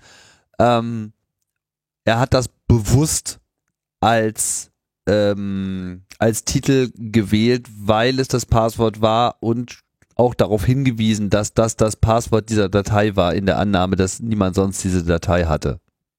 Ja. So als Stilmittel Ja. sozusagen. Ne? Hm. Und das steht sogar in dem Buch drin, dass es nämlich irgendwie, dass der Assange noch irgendwie sagt, dass der Assange auf den Zettel schreibt, äh, a History of the World und dann sagt aber vor History musst du noch Diplomatic schreiben. Das ist sehr genau in dem Buch äh, geschildert. Das ist eine echt gute Idee. Passwörter veröffentlichen in Büchern, ey. Geil. Ja, aber das ist so ein typisches, ähm, ne, ah, hier, geile Story, ne, geiles Passwort und so, und hoi, hoi, hoi. Hm. Am Ende war das so, der Typ hat das dann, der Journalist hat es geschafft, die Datei zu entschlüsseln, aber die Datei, die da drin war, war dann eine 7-Zip verschlüsselte, äh, äh, ähm, komprimierte Datei und das hat er dann nicht hingekriegt. und dann musste der ist dann nochmal nach, zum Assange gefahren, hat sich die Datei dann irgendwie noch entpackt. Ah, Gott. Super. Experten. Ja, tatsächlich Expertentum und ähm, auch etwas, naja, was eben tatsächlich leider, leider, leider, obwohl es eigentlich, man würde erwarten, dass zum journalistischen Handwerkszeug gar nicht so viel gehört. Das aber doch auf jeden Fall, mal ein paar Dateien zu ähm, manövrieren zu können, aber gehörte da offenbar nicht dazu. Okay, wie die Kern oder einige der wichtigsten Thesen, die der Fitzgerald vorträgt, also der Verteidiger von Assange, ähm, das ähm, Defense Statement, also das, was er dort vorgetragen hat, in glaube ich so 28 Seiten, ähm, haben wir auch in den Show Notes verlinkt, da kann man sich das nochmal genau anschauen. Ähm, ich habe jetzt mal nur äh, sieben in meinen Augen ganz wichtige Punkte daraus genommen, sicherlich fehlt da noch äh, auch einer, aber er sagt, also erstens ist das hier eindeutig ein politisch motiviertes Verfahren und bei der Auslieferung ist politische Verfolgung ausgeschlossen, insofern bräuchte man das Verfahren gar nicht zu führen. Zweitens sagt er, dass es eine ausführliche Überwachung der Lawyer-Client-Kommunikation, also der, der Anwalt, der geschützten anwaltlichen Kommunikation gibt und das auch dokumentiert ist. Insbesondere siehe dazu den Vortrag von Andy Müller-Magun beim 36C3, wo ähm, er im Detail schildert, wie ein spanisches Unternehmen Wanzen angebracht hat, äh, Überwachungskameras angebracht hat, mit Lasern versucht hat, Vibrationen von den Fenstern abzutragen. Ähm, also die haben den Assange einfach von vorne bis hinten in dieser Botschaft überwacht. Ein eigentlich unvorstellbarer Vorgang. Ja, also in einer, in einer Botschaft eines anderen Landes Überwachungsmaßnahmen durchführen, noch dazu eben äh, hier gegen jemanden, der da mit seinen Anwälten kommuniziert und so, ja. Ähm, weiterhin will die Verteidigung im Rahmen des Verfahrens Belege anbringen, dass die CIA neben der, ähm, also andere Pläne der USA waren, ihn zu entführen oder zu vergiften. Und dafür hätten sie Belege, die er, die er anbringen möchte. Und dann kommt aber der sehr wichtige Punkt. Ich hatte ja gerade gesagt, einmal diese Veröffentlichung der Namen und zweitens dieses, dass er Chelsea Manning geholfen hätte, einen Computer zu knacken. So, und da sagt er, naja, Chelsea Manning wurde von diesem Vorwurf freigesprochen. Also Chelsea Manning in ihrem Urteil in den USA, was ja commuted wurde und noch nicht mal gepardont, wie wir gerade gelernt haben, selbst die wurde nicht dafür verurteilt im, von einem Militärgericht, dass sie einen Computer gehackt hätte. Insofern, wie soll der Assange dann ähm, dafür verurteilt werden, dass er sich mit ihr dazu verschworen hätte, ähm, das zu tun? Tja. Äh, irre, oder? Ja, ist äh, geile Logik auf jeden Fall. Ne? Man könnte natürlich immer noch sagen, so, naja, wir konnten es ihr zwar nicht äh, nachweisen, aber es das heißt ja noch lange nicht, dass es nicht passiert ist. Ja, so ungefähr, genau. Ähm, noch dazu selbst die Beweise, die sie für diese Conspiracy to Hack Computers anbringen, ähm, das ist ja nur so ein, ein Jabber-Chatlog, das sie von Chelsea Mannings Computer haben. Und da hört es ja auch auf. Also da sagt er ja nur so, hm, ich muss mal gucken, ob wir dafür Rainbow Tables haben oder probier mal dieses oder jenes. Und selbst aus diesen Chatlogs geht nicht hervor, dass das auch tatsächlich geschehen sei. Ne? Also es ist alles äußerst, äußerst dünn. dünn. Naja, dann sagt er natürlich das Kernargument, diese Namen, um die es hier geht, die wurden nicht initial von Wikileaks veröffentlicht. Tatsächlich kannst du dir, glaube ich, heute noch den unredigierten Datensatz irgendwie bei Cryptome runterladen oder so. Und selbst, äh, wie heißt der nochmal? Young, Wer ist da mit Vornamen? Ähm, der Crypto macht? Äh, ja, irgendwie Young. so Young kann er auch nicht mehr sein. Aber ähm, ähm, da kannst du das heute noch problemlos runterladen und Wikileaks hat John Young. John Young. Und Wikileaks hat es, nachdem es irgendwie ähm, an anderen Stellen veröffentlicht wurde und eh in der Welt war, dann hat Wikileaks gesagt, okay, dann passen wir unseren Teil jetzt auch an. War in meinen Augen trotzdem unnötig. Mh, ziemlich offensichtlich erwartet ihn kein faires Verfahren in den USA. Ja, kann man von ausgehen. Und ähm, sein medizinischer Zustand ist katastrophal, Suizidgefahr und so weiter. Und besonders äh, nochmal hervorzuheben, das Justice Department unter Obama hat 2013 genau wegen dieser Sachen sich spezifisch entschieden, keine Verfolgung aufzunehmen also keine Strafverfolgung aufzunehmen, wegen des New York Times Problems. Also die haben genau gesagt, so, wenn wir haben nichts gegen den Assange in der Hand, was wir nicht auch der New York Times vorwerfen müssten. Und weil das der Fall ist, können wir wegen dieser Sachen nicht gegen den Assange vorgehen. Und jetzt unter Trump ist dieses Problem aber offenbar auf einmal äh, wird das jetzt anders bewertet, aber es das heißt natürlich nicht, dass das vor einem Gericht ähm, anders zu bewerten wäre. Naja, ich meine, das findet die Trump-Regierung bestimmt richtig geil. Also so nach dem Motto, ach, das können wir, das müssten wir dann der New York Times auch vorwerfen, dann machen wir das doch dann einfach danach. weißt du? Genau. Ja. Die Logik wird dann einfach komplett umgedreht, so, aha, guck mal, ja, ihr seid ja genauso böse wie den, den wir jetzt hier gerade äh, eingekerkert haben, dann kerkern wir euch doch am besten auch gleich noch alle ein. Oh Mann. Ich stelle mir irgendwie, ich stelle mir irgendwie den Trump vor, wie der da so sitzt, so, ich sehe ja keine Probleme, ich sehe nur Lösungen. das ist allerdings, das muss man ihm wirklich zugute lassen. Er ist, äh, er hat es irgendwie mit dem Optimismus, aber auch irgendwo. Ja, also auf jeden Fall ähm, sehr, also ich finde die Argumentationslinie der Verteidigung sehr viel irgendwie stichhaltiger als die der quasi des Staates, der hier für die Auslieferung argumentiert. Es sei noch angemerkt, eine, an, an einer Stelle haben sogar die Amerikaner sich besonders spannend verhalten, weil der Assange wollte unbedingt aus diesem Glaskäfig raus. Ne? Und dann hat er gesagt, hier, ich möchte hier gerne raus und so, mit meinem Anwalt reden können und so. Und dann hat die Richterin gesagt, ja, nee, weil dann kommst du ja quasi aus deinem Gefängnis raus und deswegen müsstest du dafür eine Kaution zahlen. Also du müsstest hier ein Bail zahlen. Quasi Kaution. Wir müssen dich quasi, müssen dir eine Kautionsverfahren aufbürden, damit du aus deinem Glasgefängnis raus darfst. Und dann haben selbst die amerikanischen Vertreter, die da sitzen, um zu sagen, komm, gib den mal her. Ja, die, die da nur lauern, um den halt irgendwie äh, in Isolationshaft zu werfen, ja. Die haben gesagt, also naja, wir haben das schon öfter gesehen, dass das eigentlich kein Problem ist, wenn sich, wenn sich ein, ähm, ein Angeklagter mal neben, neben seinen Anwalt setzt und so. Das könnten wir schon durchaus machen. Hat sich die Richterin aber nicht von äh, beeindrucken lassen. Ah, United Kingdom, where are you going? Das ist äh, wirklich total hardcore. Diese ganze angelsächsische Welt ist aus den Fugen. Das Kernproblem ist natürlich diese ganzen Vorwürfe die, gegen Assange, die werden da natürlich jetzt eigentlich gar nicht verhandelt. Also für die Auslieferung sind nach meinem Verständnis natürlich nur relevant, ist das gleiche Verfahren, ist das gleiche Vergehen strafbar auch in, in Großbritannien. Und ähm, was war das andere Prinzip? Wir haben es in der letzten Sendung, glaube ich, nochmal vorgetragen. Ähm, muss auch bei uns, muss auch bei denen strafbar sein und darf irgendwie keine Folter oder sonstiges drohen. Ja. Und das ist natürlich jetzt äh, sehr bitter, weil dann ein größerer Teil der ähm, der Argumente hier jetzt noch gar nicht zum Tragen kommen weil das eben für das Auslieferungsverfahren keine Rolle spielt, weil das Auslieferungsverfahren ja unter der Annahme stattfindet, dass den in den in den USA ein faires Verfahren erwarten würde. Und zu zu, äh, zu argumentieren gerichtsstichhaltig, dass das nicht der Fall sein wird, ist natürlich schwierig. Was glaubst du, wie geht das aus?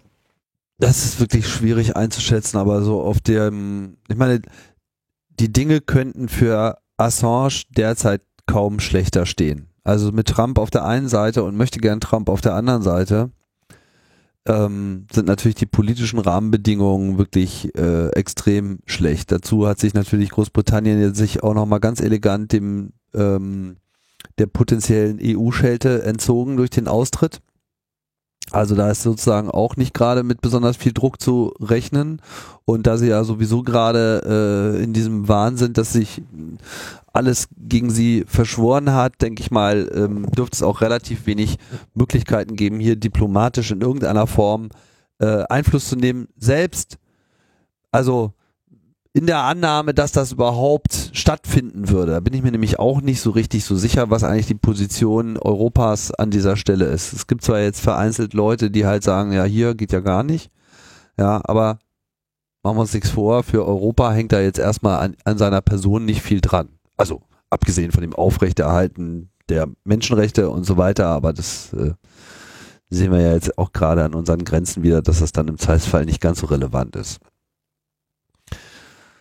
Schwierig. Also ich ähm, bin zu wenig zu Hause in dem britischen Rechtssystem. Das wird derzeit ordentlich gebeugt. Das merkt man ja auch schon, wenn man sich hier diese, diesen Bericht anschaut. Ich meine, sozusagen einfach, hier wird einfach die maximale ähm, der maximale Betriebsmodus quasi gewählt, den, den die Gerichtsbarkeit da überhaupt haben kann mit diesem Terrorgefängnis etc. und Trennung und ja, Vorbehaltung. Ich meine vor allem, weil irgendwie ja auch unterm Strich nicht viel gegen ihn vorliegt. Ja, das ist ja alles nur Mutmaßerei. Ja, hat vielleicht unter, unter Umständen online in einem Chat mal fünf Zeilen ausgetauscht, irgendwie für ein Vergehen, was wir der anderen Person auch nicht nachweisen konnten. Aha, das ist alles. Dafür kommt man sozusagen heutzutage äh, in Terrorhaft und in, in Terror-Trial. Und eigentlich geht es aber darum, was, was jemand sozusagen im Rahmen einer journalistischen Arbeit, die ja nachweislich in Kooperation mit Guardian, Spiegel etc. lief, das ist dann sozusagen das eigentliche äh, Problem.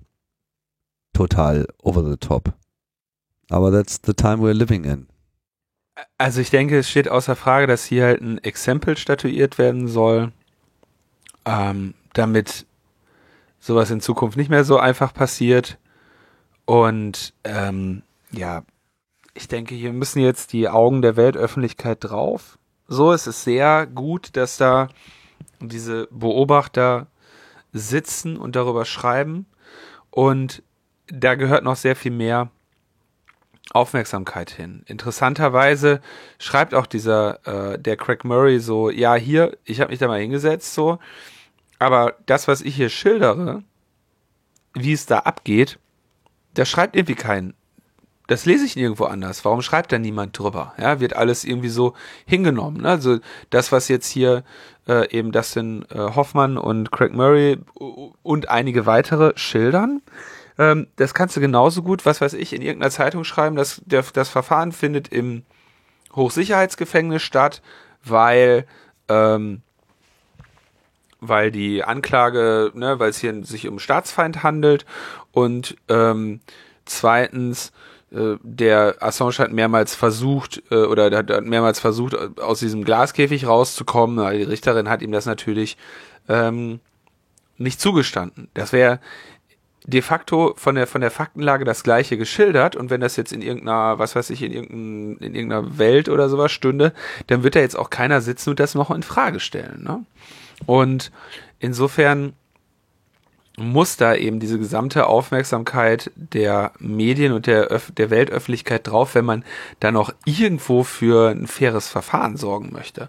Und es ist natürlich schon ziemlich besorgniserregend und ekelig, das habe ich ja hier schon mehrmals kritisiert, ähm, dass gerade in einem solchen Verfahren oder noch nicht einmal in einem solchen Verfahren, die sich zusammenreißen können, die Würde des Rechtsstaats irgendwie zu wahren. Das ärgert mich dann wirklich sehr.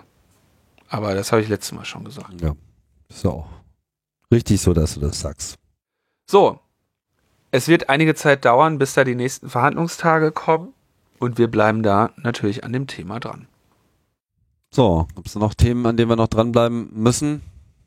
Kleinkram. Ja, genau, jetzt eigentlich kommen jetzt nur noch Kurzmeldungen, aber davon relativ viele.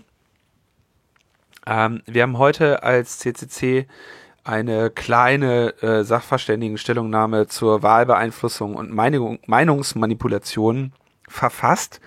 Für Leute, die länger schon hier beim Logbuch Netzpolitik zuhören, ist da äh, nicht unbedingt viel Neues drin, aber es sei insbesondere nochmal an die LMP 272 erinnert, als Frank Rieger hier zu Gast war, mit dem schönen Titel Alles zerfragen, wo es um quasi diese Strategie geht, äh, den die Menschen in unterschiedliche Realitäten zu katapultieren und quasi in, in inkompatible Realitäten, ja, wo es, wo es nicht mehr darum geht, dass, dass man über einen Zustand, was weiß ich, Flüchtlingskrise zwischen, an der Grenze zwischen Griechenland und der Türkei, um jetzt ein tagesaktuelles Beispiel zu nehmen, ähm, wo man über einen Sachverhalt unterschiedlicher Meinungen ist, wie zu reagieren ist und was das Richtige sei,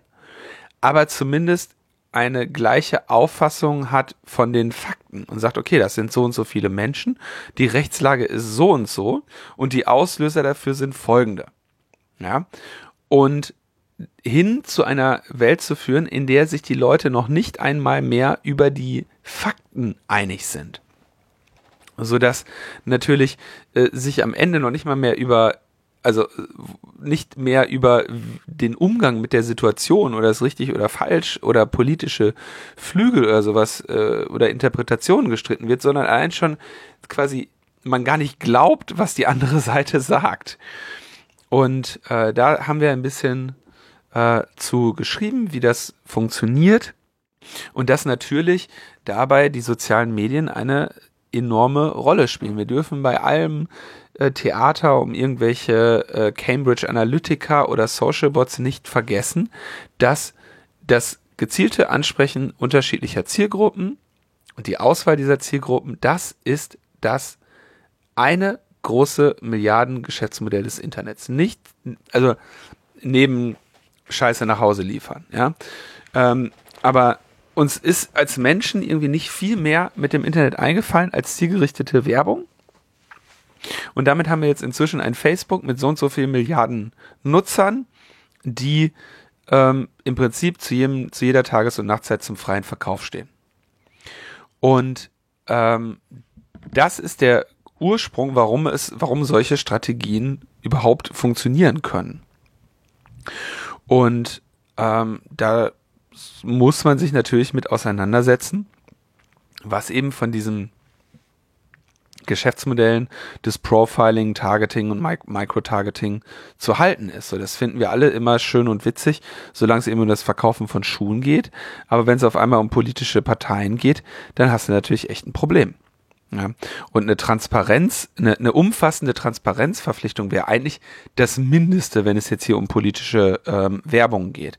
Aber in letzter Zeit insbesondere findet dieser Teil ja auch in eben Facetten statt, ja, und äh, nicht, es geht ja nicht immer nur um Wahlen, sondern eben um wirklich äh, groß angelegte Manipulationskampagnen und Desinformationskampagnen. Zum Beispiel die, der neue Gag scheint ja zu sein, dass der Bernie Sanders jetzt in Kenntnis gesetzt wurde, dass die US-Geheimdienste davon ausgehen, dass Russland eine Kampagne zu seinen Gunsten plant.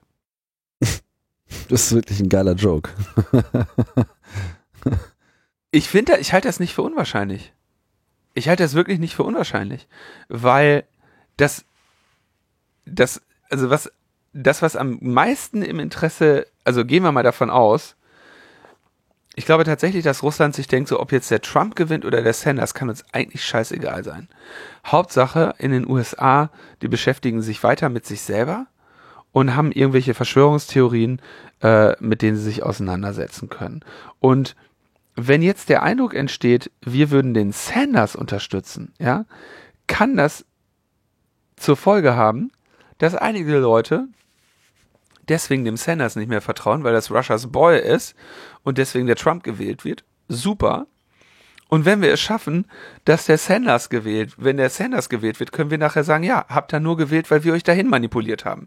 So oder so haben wir, haben wir quasi gewonnen. Ja, also es, äh, old and busted, äh, Russia unterstützt ähm, Trump. Aber in Wirklichkeit ist das Ziel dieser, ähm, äh, dieser Strategien, ähm, dass niemand mehr die Wahrheit kennt. Und dadurch, wenn niemand mehr die Wahrheit kennt und niemand mehr irgendjemandem vertraut und alles in Zweifel gezogen wird, dann kannst du auch deine Demokratie nicht mehr aufrechterhalten. Ich meine, da könnten sie in der Hinsicht natürlich im Prinzip äh, dieses Argument für jeden Kandidaten bringen, ja, um sozusagen noch mehr ähm, Durcheinander zu erzeugen.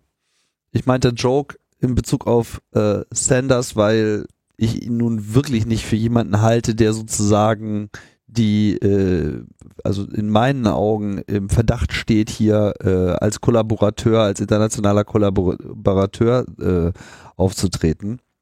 Das mit Sicherheit, äh, mit Sicherheit nicht.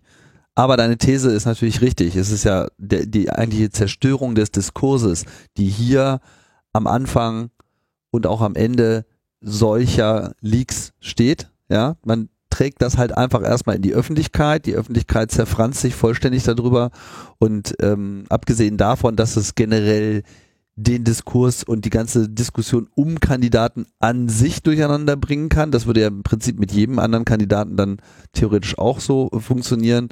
Setzen, setzt es jetzt hier vielleicht stärker eben dann auch noch auf dieses Moment, dass man sagt, ah, okay, äh, Bernie Sanders ist sozusagen auch der Kandidat, der dann sozusagen nochmal mehr die Teilung des Landes und dieses, dieses Rechts-Links-Diskurses noch weiter befördert, wenn gleich auch im anderen Extrem und dann kann es Russland eigentlich auch wiederum egal sein, wer von den beiden jetzt äh, gewinnt, weil entweder sind es die Linken, die die Rechten anstürmen oder die, die Rechten, die die Linken anstürmen, äh, läuft letzten Endes für uns aufs Gleiche raus. Hauptsache, sie sind ordentlich beschäftigt und äh, wir lehnen uns mal zurück und machen weiter unser Ding.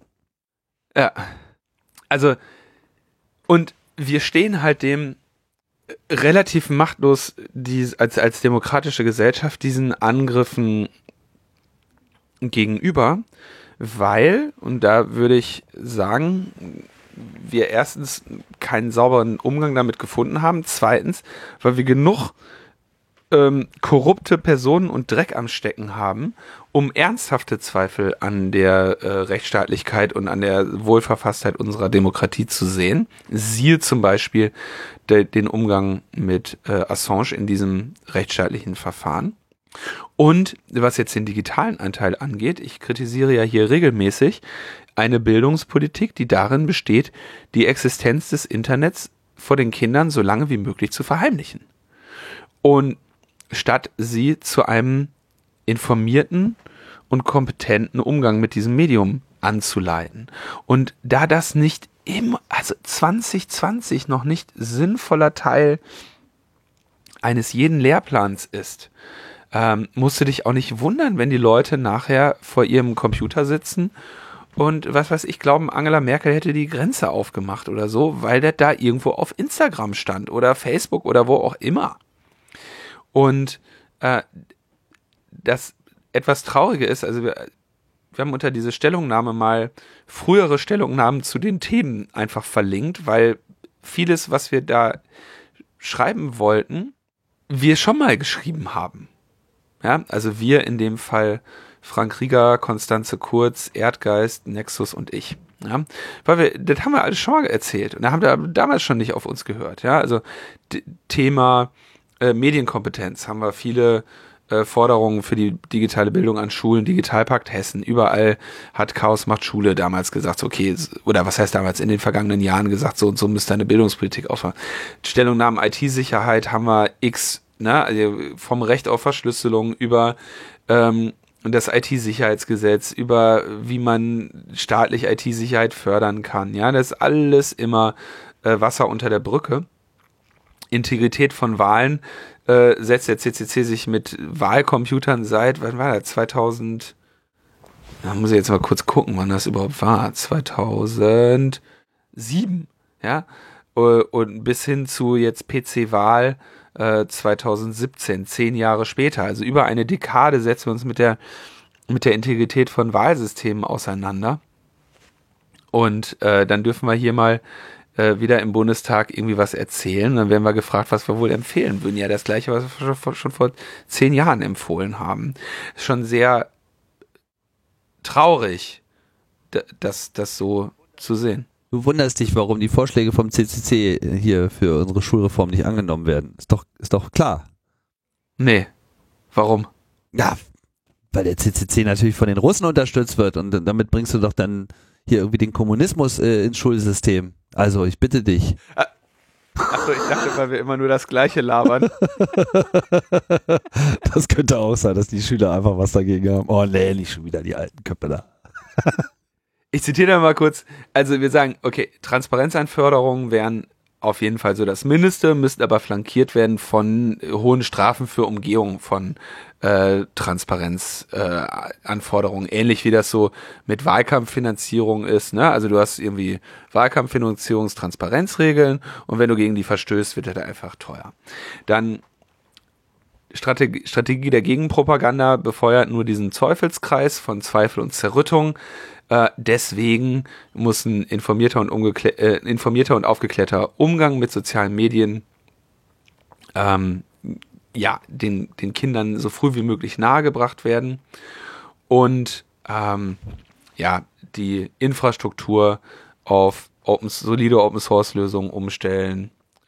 Oft äh, genug erzählt. Aber das Kernproblem bleibt einfach dieses Targeting und das ist irgendwie der große Elefant im Raum, auf seinem Zuckerberg, den irgendwie niemand benennt. Ja, also ich finde das interessant, wie wir Ewigkeiten uns den Kopf über Cambridge Analytica zerbrechen, deren, auch das habe ich ja schon mehrmals gesagt, primärer, äh, deren primäres Vergehen der Verstoß gegen die AGB von Facebook war.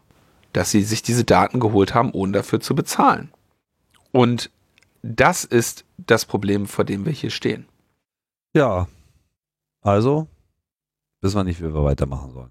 Naja, wir haben diese Stellungnahme abgegeben, das ist irgendwie der Ausschuss für Fragen der Europäischen Union. Da gibt's jetzt wieder irgendwelche Richtlinien oder was auch immer, irgendwelche, ähm, ähm, also da, da wird jetzt, da gibt's jetzt kein direktes Gesetz äh, des Ministeriums für Wahrheit oder so. Insofern ist das jetzt auch nicht so, ähm, jetzt nicht davon, davon auszugehen, dass äh, da jetzt so viel passieren wird. Gut, dann äh, gehen wir nochmal zu ähm, verträglicheren Themen über. das Leistungsschutzrecht. Das war sehr spannend. Ja, ich habe zu einer der letzten Sendungen, wo wir über das Leistungsschutzrecht gesprochen haben, von einem äh, jüngeren Hörer, also äh, Dienstjünger, äh, würde ich sagen, eine äh, E-Mail bekommen, also noch nicht, hört die Sendung vielleicht noch nicht so lange, äh, eine, eine Mail bekommen, ja, sag mal, das mit diesem Leistungsschutzrecht, das ist ja irgendwie komisch. Ähm, wer hindert denn Google daran, irgendwie solche leistungsschutzrecht behafteten Dinge einfach nicht mehr zu verlinken? Und die Antwort lautete, naja, eigentlich niemand, aber die hoffen, die, also die, die Idee des Leistungsschutzrechts ist ja folgende. Wir als Verlage schreiben irgendwelche Inhalte. Gut. Ähm, dadurch liefern wir eigentlich Google auch Inhalte für ihre Suchmaschine. Wenn es unsere, wenn es keine Inhalte im Internet gäbe, könnte Google kein Geld mit einer Suchmaschine verdienen. Deswegen möchten wir gerne, dass Google sein ganzes Geld, was sie verdienen, die verdienen ja viel mehr, obwohl die keine Inhalte ins Internet machen, dass Google für jedes Mal, wenn sie unsere Inhalte auf ihrer Suchmaschine einblenden, auch für Kleinstinhalte und Vorschauen uns Geld geben müssen. Und damit mh, Google uns das Geld auch geben muss, wollen wir Google gleichzeitig verzwingen, unsere Inhalte dort drin haben zu müssen. Denn eine Suchmaschine darf ja nicht diskriminieren. Das ist tatsächlich die Idee des Leistungsschutzrechtes. Es geht nicht darum, ähm, dass Google ernsthaft den Zeitungsverlegern Leserinnen wegnehmen würde, weil die die Nachrichten jetzt bei Google lesen und nicht mehr auf, äh, was weiß ich, spiegel.de oder sowas. Ja, sondern es geht darum, dass sie irgendwie einen Weg brauchten, um denen irgendwie Geld wegnehmen zu können und das zu ihnen zu schanzen. Und die Hoffnung war eben zu sagen, naja, wir, wenn wir erstmal das Leistungsschutzrecht haben, dann können wir gleichzeitig Google zwingen, uns zu verlinken, weil wenn sie uns rausnehmen, würden sie uns ja diskriminieren. Und dann haben wir eine, eine Cash-Cow. Jetzt gibt's aber den neuen ähm, Land Medienstaatsvertrag in der Entwicklung, wo auch gesagt wird, klar, Suchmaschinen dürfen journalistisch gestaltete Angebote nicht diskriminieren. Ähm, und dieser Medienstaatsvertrag der Länder soll im September in Kraft treten und hat aber eine relativ breite Ausnahme für das Diskriminierungsverbot. Nämlich, ähm, du, ähm, also gemäß Paragraph 94 dürfen Medienintermediäre, also das sind dann Suchmaschinen, diese Presseverleger-Inhalte nicht diskriminieren, wenn, und es wäre also rechtswidrig, das ohne sachlich gerechtfertigten Grund zu tun. Aber sie sagen, solche, so ein sach, sachlich gerechtfertigter Grund wäre zum Beispiel, wenn die Suchmaschine aufgrund Urheberrechts bzw. leistungsschutzrechtlicher Regelungen diese Inhalte nicht vergütungsfrei anzeigen darf oder kann.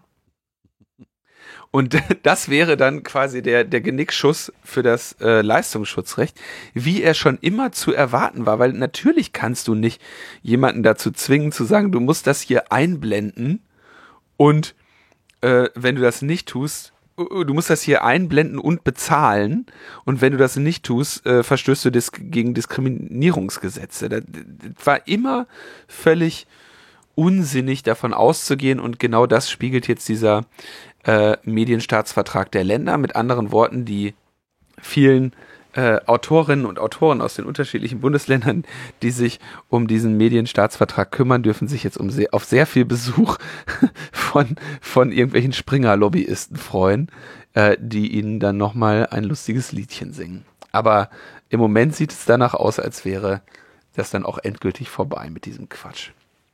Ja, ich meine, es ist schon überhaupt abenteuerlich. Ich meine, gut, man hat schon Pferde kotzen sehen, sagt man, glaube ich. Direkt vor der Apothekenumschau. Dieses ganze Leistungsschutzrecht ist schon so eine wirklich extrem hanebüchene Konstruktion, um überhaupt irgendetwas zu schaffen, was angeblich einen Wert hat, ja, und dafür dann Geld zu nehmen. Und es ist bisher alles nicht gelungen. Ja, also dieses, diese ganze Idee von äh, wir haben jetzt hier einen Wert und, und, und nur darauf zu verlinken und sozusagen zu zitieren, ist, ist sozusagen schon Urheberrechtsverletzung äh, etc. Vor allem im, im, im, im, im Angesicht der Realität, dass äh, explizit immer wieder diese in die Mitte gestellt, in die Mitte der Diskussion gestellte Suchmaschine von Google, Google News, die eigentliche Quelle der Links ist, mit dem diese Vertreter ihr Geld machen. Also, dass sie sich wirklich dahinstellen und sagen so, ja, das, was uns hier wirklich die Kunden zutreibt, das muss auch noch dafür bezahlen, dass es das tut. Das ist schon wirklich echt, wirklich geil. Und jetzt könnte es halt darauf hinauslaufen, dass einfach am Ende sie einfach komplett ignoriert werden.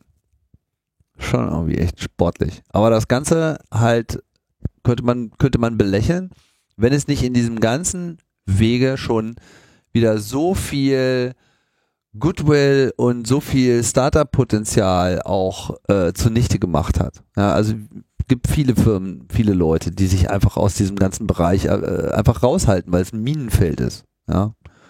Und das ist ähm, nicht gut. Ich habe ja gerade noch als Beispiel äh, Spiegel genommen, ne? Die haben ja jetzt äh, dieses Pur-Abo. Kannst jetzt nochmal für Werbefreiheit bezahlen, weil selbst wenn du irgendwie Spiegel Plus Abonnent bist, heißt das ja nicht, dass sie dich nicht trotzdem noch mit Werbetracking vollballern. Ne? Und damit sie dir einmalig dieses Ding anzeigen können, setzen sie irgendeinen Cookie. Das scheint aber ein Drittanbieter-Cookie zu sein, sodass keiner meiner Browser diesen Cookie akzeptiert. Und ich kann mit keinem Browser mehr Spiegel Online aufrufen. Mit keinem meiner Browser, die ich habe. Weder auf dem Mobilgerät noch auf dem, auf dem Laptop. Äh, Chrome, Firefox, Safari, das geht alles nicht. Ja. Und ich kann diese Seite einfach nicht mehr besuchen. Ja, same hier. Das geht nicht. Mhm. Und wenn, wenn ich, das geht so weit, dass wenn ich auf dem, hier auf dem Handy mit einem Twitter-Client ein Spiegellink kommt, dann sagt mein Twitter-Client, diesen Cookie nehme ich nicht. Und ich kann, diese gesamte Seite ist einfach nicht mehr aufrufbar. Die müssen was tun. Das ist, geht ja so nicht weiter. Also äh, wollte ich nur kurz nochmal sagen, weil ich, weil wir ja wissen, dass äh, einige aus der Redaktion hier zuhören. Also, falls ihr euch wundert, dass eure Artikel nicht mehr gelesen werden, die Leute hängen an eurem komischen Cookie-Banner fest. Äh, das geht, müsst ihr anders machen.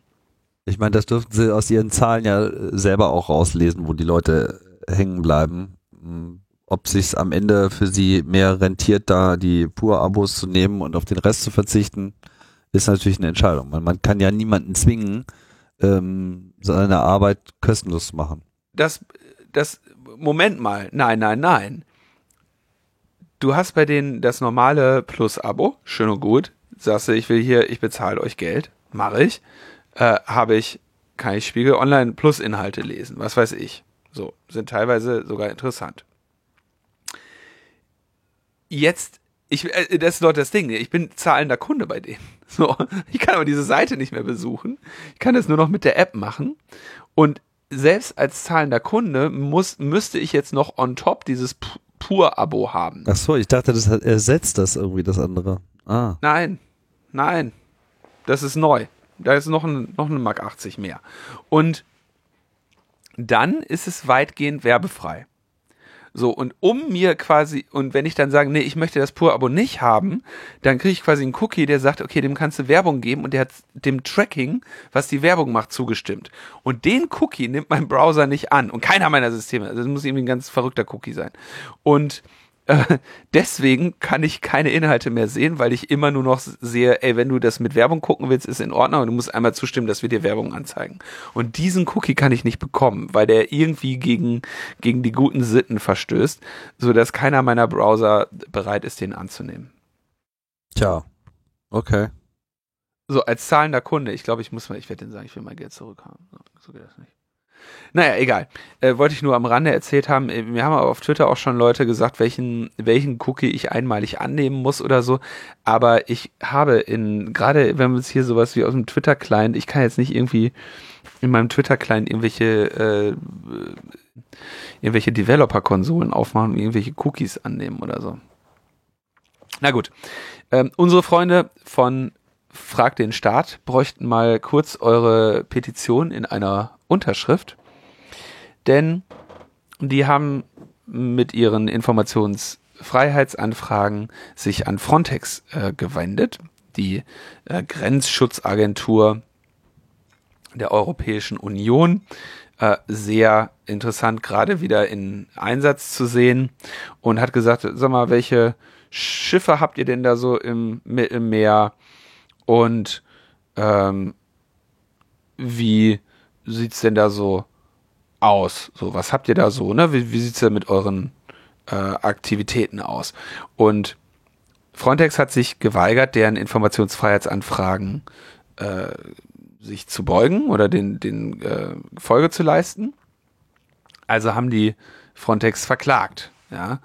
Und dieses Verfahren haben sie ähm, verloren. Und damit sie jetzt, also die haben das Verfahren ver verloren, jetzt hat Frontex ihnen quasi die Rechnung geschickt für das verlorene Verfahren. 23.781 Euro für ihre Anwälte, die jetzt also innerhalb von zwei Tagen von äh, Frag den Staat äh, bezahlt werden sollen. Und es ist aber eben sehr unüblich, dass europäische öffentliche Einrichtungen ihre, äh, ihre Rechtsstreit Kosten in solchen Fällen gegen ihre eigenen Bürger äh, quasi in Rechnung stellen. Ja?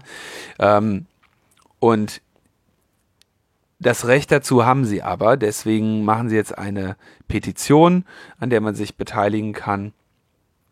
Ähm, dauert nur wenige Sekunden. Man kann sich auch die Rechnung anschauen, die Frontex ihnen da ge gesendet hat. Und das ist natürlich deshalb so wichtig, weil das nur noch mehr eben dieses Recht auf Informationsfreiheit einschränkt, wenn du nämlich, wenn es quasi Schule macht, dass du nicht nur das Prozesskostenrisiko für dich selber hast, wenn du dich gegen solche, äh, gegen eine verweigerte Informationsfreiheitsanfrage wendest, sondern eben auch noch mit unklaren Kostennoten der beklagten öffentlichen Institution äh, konfrontiert wirst. Und das erodiert natürlich dann eben diese Möglichkeit oder unterwandert eben oder schwächt den Mut der Menschen, ihr Recht auf Informationsfreiheit wahrzunehmen. Und deswegen wäre das sehr schön, wenn Frontex hier von dieser Forderung Abstand nehmen möchte. Also beteiligt euch mal an dieser Petition. Schon dabei. So, dann gibt's äh, Coronavirus ist natürlich das große das große Thema herrje. Ähm, die ersten, ich habe gesehen, in Deutschland gibt es jetzt schon Hamsterkäufe. Oh ja. Soll ich was mitbringen, Tim? Prenzlauer Berg ist schon leer gekauft. Echt? Ist, ist, ist schon leer gekauft, wirklich? Naja, also es gab äh, wohl tatsächlich, ich bin jetzt nicht die ganze Zeit durch die Supermärkte äh, gelaufen, also es ist jetzt ist noch nicht, nicht so, dass alle Regale leer sind, aber es äh, wird von einem 30 bis 40 prozentigen äh, gestiegenen Umsatz der Einzelhändler hier berichtet. Also insbesondere Supermärkte, Lebensmittelbereiche. Das ist damit gemeint. Ach, Wobei die Zulieferer meinten, sie könnten den Bedarf aber noch äh, problemlos stillen. Aber ich stand auch so vor dem einen oder anderen ausgeräumten Regal, dachte mir so, mm, okay. Ich meine, da kann man, da kann man jetzt natürlich drüber lachen, aber ähm, vielleicht auch nicht. Also ich meine, ich halte das in gewisser Hinsicht auch für nachvollziehbar, dass äh, Leute hier eine gewisse, naja, Beunruhigung oder sagen wir mal Vorsicht walten lassen ähm, und sich einfach versuchen, auf irgendwelche Eventualitäten einzustellen. Ich meine, hat man ja in Italien jetzt gesehen, wie es äh, laufen kann und das will natürlich China haben. Also mir scheint das irgendwie so ein bisschen so zu sein jetzt, ne? Immer wenn, wenn irgendwie die große Panik ist, dann fangen die Leute auf einmal an zu preppen, ja? Und dann äh, gilt irgendwie so die Regel, alles was die anderen preppen, preppen sie uns weg. Also preppen die so lange Desinfektionsmittel in, in irgendwie Großhandelsgebinden, äh, bis, bis in, im Krankenhaus auf einmal äh, kein Desinfektionsmittel mehr verfügbar ist, da wo es gebraucht wird. Ich finde das ja völlig in Ordnung, wenn die Leute dann mal einen, einen größeren Einkauf machen oder so, ne? Aber ich, ich habe jetzt ehrlich gesagt mit diesem Coronavirus auch nicht den Bedarf bei mir entdeckt, dass ich jetzt irgendwie mir ein paar Do irgendwie mehrere Kilo Dosenmais in den Keller stellen muss, weil ein paar, ein paar Jahre später wird der ganze Scheiß eh wieder weggeworfen. Also ich glaube nicht, dass es zu einem Nahrungsmittelversorgungsengpass in Deutschland kommen wird. Nö, nicht unbedingt einem Nahrungsmittelversorgungsengpass, aber in dem Moment, wo dann halt wirklich eine Quarantänesituation äh, hergestellt werden würde, dann würdest du ja auch vermeiden wollen, groß einzukaufen. Dann ist ja sozusagen auch der Supermarkt als potenzieller Virenumschlagsplatz äh, auf einmal mitten im Interesse und dann geht man halt lieber jetzt noch hin, wo es zumindest noch so den Eindruck hat, dass es noch nicht so das Problem ist. Darum geht's ja eher also die Videos, die ich gesehen habe, sahen nicht aus wie Leute, die jetzt lieber schon zum Supermarkt so, gehen. die sahen eher aus wie Leute, die das letzte Essen auf diesem Planeten kaufen, bevor es nur noch Säule Green gibt. du meinst ja diese, diese äh, wir stürmen den Aldi äh, Videos oder was?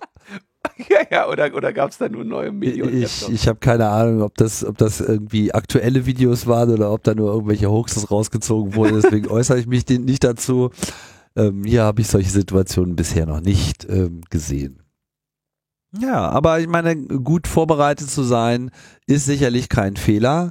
Ähm, interessanterweise, das ist ja auch alles nicht neu, ne? Und es gab auch in Deutschland vor einigen Jahren, nach diesen ganzen ersten SARS und MERS, äh, Viren, die ja da auch schon ein größeres Bedrohungsszenario dargestellt haben, ein potenzielles, gab es dann wohl auch eine äh, groß angelegte Übung, beziehungsweise also der, der, der ganzen damit verbundenen epidemiologischen Agenturen und Ämter, die da zum Einsatz kommen, also Robert Koch Institut natürlich und äh, wer auch immer damit noch dann in dem Fall zusammenhängt.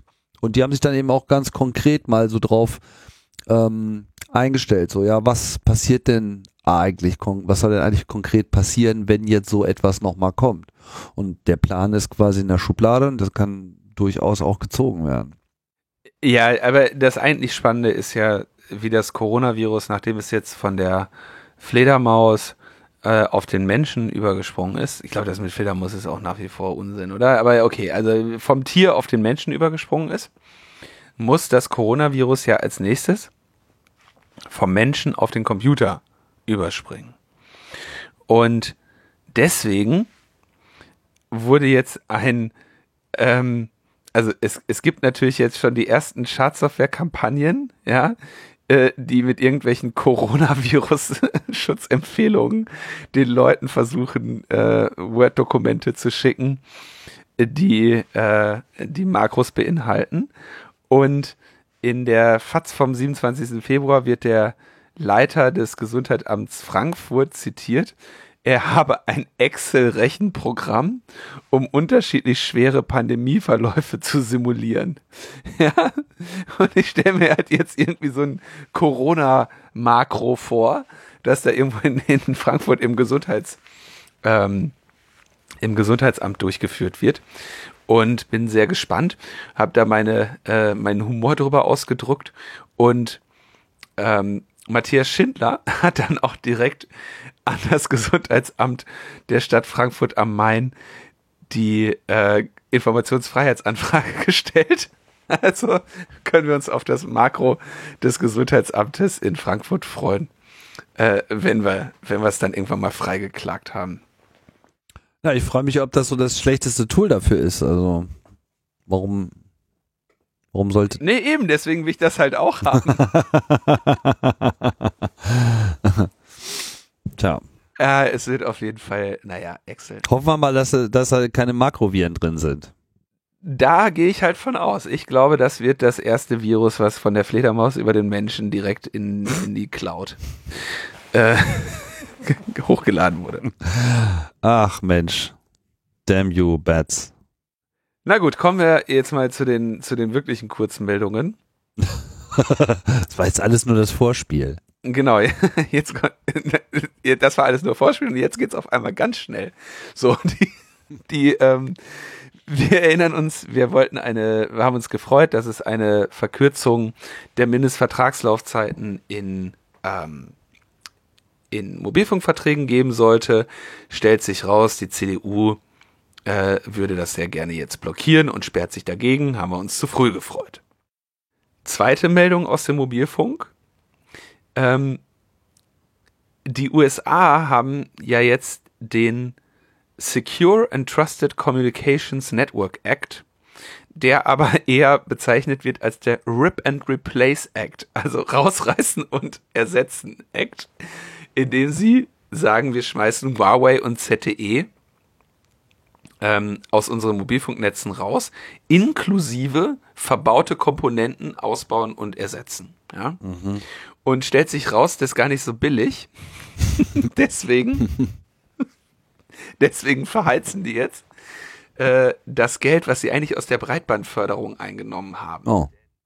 Denn, und sie nehmen jetzt eine Milliarde US-Dollar und geben die den ländlichen kleinen Mobilfunkbetreibern, ähm, damit die sich das leisten können, weil es gibt also den Rural Wireless Association, also den Branchenverband der, der ländlichen Mobilfunkbetreiber, wo also Netzbetreiber mit weniger als zwei Millionen Kunden, äh, teilweise nur wenige tausend, äh, vertreten sind. Die sagten halt, was anscheinend niemand in der Verwaltung der Regierung oder im Ko Kongress erkennt, ist, wie allgegenwärtig diese Ausrüstung in unseren Netzen ist.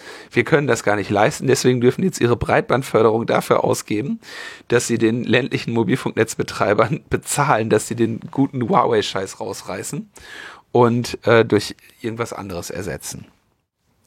Stellt sich also raus, ist gar nicht so billig. Hätte man, hätte ich denen auch vorher sagen können. Naja, was ist eine Milliarde Dollar? Also das ist ja äh, nix im Vergleich zu der Aufrechterhaltung einer Überwachungsstruktur. Ja, genau. Dann kommen wir zum, zum Hackerbericht.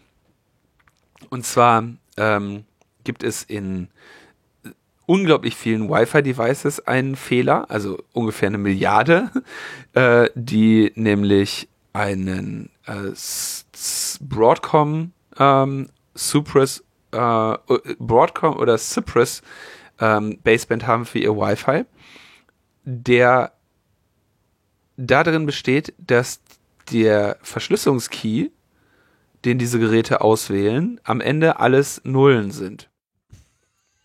Und das macht es relativ einfach, den, den Traffic wieder zu entschlüsseln unter bestimmten Bedingungen. Und so gut wie jedes WLAN-Gerät, was wir kennen, ist davon betroffen. Es gab aber jetzt Patches dafür. Also wenn in letzter Zeit irgendwelche Patches für eure Mobilfunkgeräte kamen, für eure äh, Smartphones mit WLAN, dann sind die nicht schlecht, die zu implementieren, äh, die umzu umzusetzen, genauso wie alle anderen auch. Das ist interessant, wenn solche, wenn solche Fehler halt äh, in Hardware sind. Ne? Ich meine, da haben wir, glaube ich, auch ab und zu schon mal drüber gesprochen. Ähm, dass das sozusagen nicht immer so ohne weiteres äh, sich so leicht ändern lässt, weil es ja nicht nur erstmal eine neue Firmware für diese Chips braucht, sondern auch immer noch irgendwie eine eine Infrastruktur, um diese Firmware dann auch in diese Geräte reinzubekommen, was mitnichten überall der Fall ist.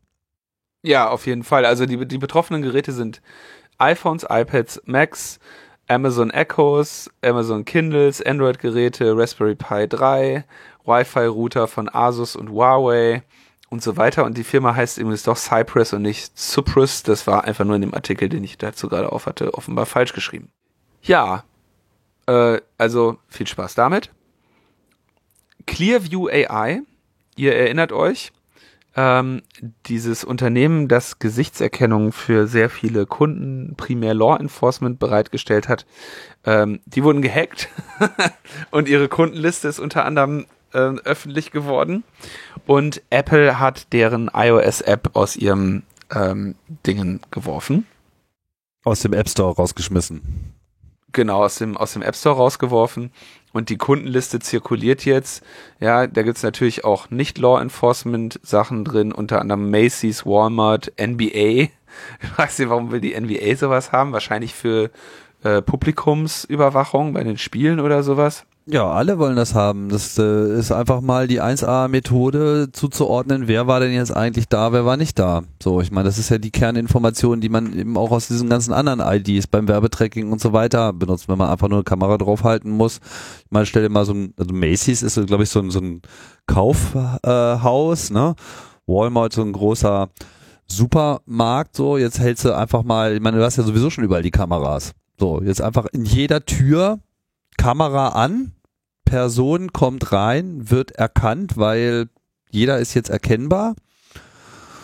Ja, und dann weißt du halt ganz genau, wann kommt diese Person, zu welchen Uhrzeiten, wie oft, bleibt wie lange und im Idealfall über die Zusammenrechnung dann noch mit Kreditkarten äh, etc. weißt du dann halt auch, und wann wird was, welches Produkt wie gekauft. Das sind genau die Daten, die alle immer haben wollen. Und dann geht das halt wunderbar darüber. Eine Autorin von Vice.com hat bei denen mal irgendwie nach dem ähm, Datenschutzrecht ihre Daten angefragt und die hat eine Liste an Bildern und Accounts bekommen. Insofern ja, das ist wahrscheinlich, also gerade dieses Linken zu den Accounts, wenn sie dann irgendwie wissen, ah, okay, wir haben über Facebook diese und jenen Personen die Werbung eingetrichtert, die sind jetzt auch tatsächlich da. Hm, ja, das scheint tatsächlich äh, ziemlich übel zu sein. Ja, geiles Unternehmen. Echt super. Kann man, kann man sich echt, ja. Also, äh, das ist auch nochmal verlinkt. Leider ist es wahrscheinlich noch nicht genug Karma. Die brauchen noch ein bisschen mehr. Und dann gab es noch eine sehr lustige Meldung auch in Deutschland aus der Gesichtserkennung. Gesichtserkennung ist, glaube ich, ohnehin das wirklich zentrale große Thema der nächsten ja, Jahre, weil es eben diesen, diesen Link zur zwischen Online- und Offline-Welt so ermöglicht und vor allem die, die Verdatung und das Tracking von Personen auch in dieser, in dieser materiellen Welt, in die wir manchmal nochmal hinein müssen, um ein paar Hamsterkäufe zu erledigen. Ähm, am 24. Januar wurde darüber berichtet in der Tagesschau und die Tagesschau hatte als quasi als Bild auf der Videoleinwand ein Bild von Martin Bär, das da irgendwie äh, Ewigkeiten gezeigt wird, ja, über die verschobenen Pläne des Innenministeriums zur Gesichtserkennung Logbuch Netzpolitik berichtete. So, und Jetzt ist da Martin Bär. Martin Bär ist ein Filmproduzent oder Regisseur, der auch den Film Der illegale Film gemacht hat, der äh, in unseren Kreisen auch schon das ein oder andere Mal empfohlen wurde. So, und der war eigentlich bei diesen, er war einer von den 300 Probanden, die bei diesem Feldversuch am Südkreuz äh, mitgemacht haben. Und im Zweifelsfall im Rahmen seines Interesses an Bildern, Kameras und Überwachung, was ja jetzt auch in diesem der illegale Film eben auch eine Rolle spielt. Ja, ähm, er wollte dann für seinen Film da oder auch für ein Filmprojekt dort drehen und hat gesagt, er würde gerne jetzt irgendwie den Bildschirm abfilmen mit seinem eigenen Foto und dann haben wurde ihm gesagt, nee, das dürfte er nicht filmen, er darf sich da quasi nicht selber von diesem Bildschirm abfilmen, weil nicht einmal andere Bundespolizisten sein Bild da sehen dürfen. So toller Datenschutz äh, ist da gewesen, dass er am Ende se von seiner Teilnahme überhaupt nichts hatte, äh, weil er eben dort nichts filmen durfte. Und sagt eben, das ist absolut absurd, da bei, ich nehme mit meinem Gesicht einer Gesichterkennung teil und darf noch nicht mal mein eigenes Gesicht filmen. So, also fragt er bei der Tagesschau, sag mal Leute, wo habt ihr denn mein Bild daher? Die Tagesschau sagt, wir haben das von der DPA. Die DPA sagt, ja, wir hatten eine Fotografin bei dem Pressetermin. Die hat keine Einschränkungen von der Bundespolizei erhalten, also ist das unser Bild. Und äh, wir durften das, weil das war ja ein Pressetermin der Bundespolizei und die haben uns nichts gesagt. Und die Polizei sagt, äh, sie hätte mündlich darauf hingewiesen. Ja? Keiner ist schuld und sein Bild ist irgendwie bei der DPA, wo es dann die Tagesschau gekauft hat. Ja. Ich meine, am Ende äh, der Martin Bär kann sich jetzt irgendwie über nochmal ein bisschen Publicity freuen. Aber es zeigt schon, dass da halt von vorne bis hinten einfach Leute auch mit diesen Sachen agieren, die wirklich, wirklich nicht verstehen, wie diese Technologien funktionieren und was das bedeutet, wenn diese Daten vernetzt werden und wie einfach die dann erkennbar sind, dass es auch wieder so eine Gefälle äh, Technologie ist, ne, die halt ein, zu einem Machtgefälle führt. Inwiefern? Naja, so eine große Gesichtserkennungsdatenbank, die werden halt am Ende auch nur wenige haben, ne? Och, mal gucken, es wird bestimmt nicht lange dauern, bis die liegt. So, die haben dann irgendwann auch wirklich alle. Na, da wäre ich mir nicht so sicher, weil an die, also gut, die eine, die irgendwann alle haben werden, ist die von den bundesdeutschen biometrischen Fotos für Pässe und Personalausweise, denn da wird ja eine zentrale Datenbank angelegt, oder die ist jetzt inzwischen angelegt. Äh, die werden vielleicht irgendwann alle haben, aber hier sowas Clearview AI muss ja Facebook und Instagram scrapen, das ist alles nicht so einfach. Und selbst wenn du diese Bilderdatenbank hast, musst du ja immer noch die die äh, Zuordnungs-AI quasi dazu haben. Ja, und na, das, ich weiß nicht, das ist, das wird keine demokratisierbare Technologie sein, genauso wie, oder demokratisierte Technologie sein, genauso wie jede andere Überwachungstechnologie es am Ende auch nicht ist. Ja, aber hast du nicht gerade darüber berichtet, dass bei Clearview irgendwie einfach mal äh, die komplette Client-Liste irgendwie schon abhanden gekommen ist? Das dauert doch nicht mehr lange, bis sie ihre ganze Datenbank auch noch irgendwo im Internet auf dem Webserver stehen lassen. Aber dann ist doch nicht das Problem gelöst. Nein. Dann geht's doch erst los. Ja, natürlich. Also du hast natürlich recht. Es ist es ist äh, ganz fundamentales Problem, was da auf uns zuläuft. Und das hatten wir ja in den letzten Sendungen auch schon äh, gehabt. Deswegen ist es wahrscheinlich grundsätzlich einfach geboten, äh, für ein Gesichtserkennung verboten, es sei denn, äh, Rechtssystem zu stimmen, also grundsätzlich das erstmal zu untersagen und wenn es irgendwo erlaubt sein soll, dann muss es quasi explizit genehmigt werden, darauf hingewiesen werden etc. pp. Da sind wir natürlich noch lange nicht. Gut, dann könnten wir jetzt aber immerhin am Ende der Sendung sein Mhm. Und und nochmal äh, auf zwei Termine aufmerksam machen. Allerdings erst im August, aber äh, wer weiß, wie schnell äh, Hacker-Events heutzutage ausverkauft sind, äh, freut sich auf die frühen Hinweise. so sieht's aus.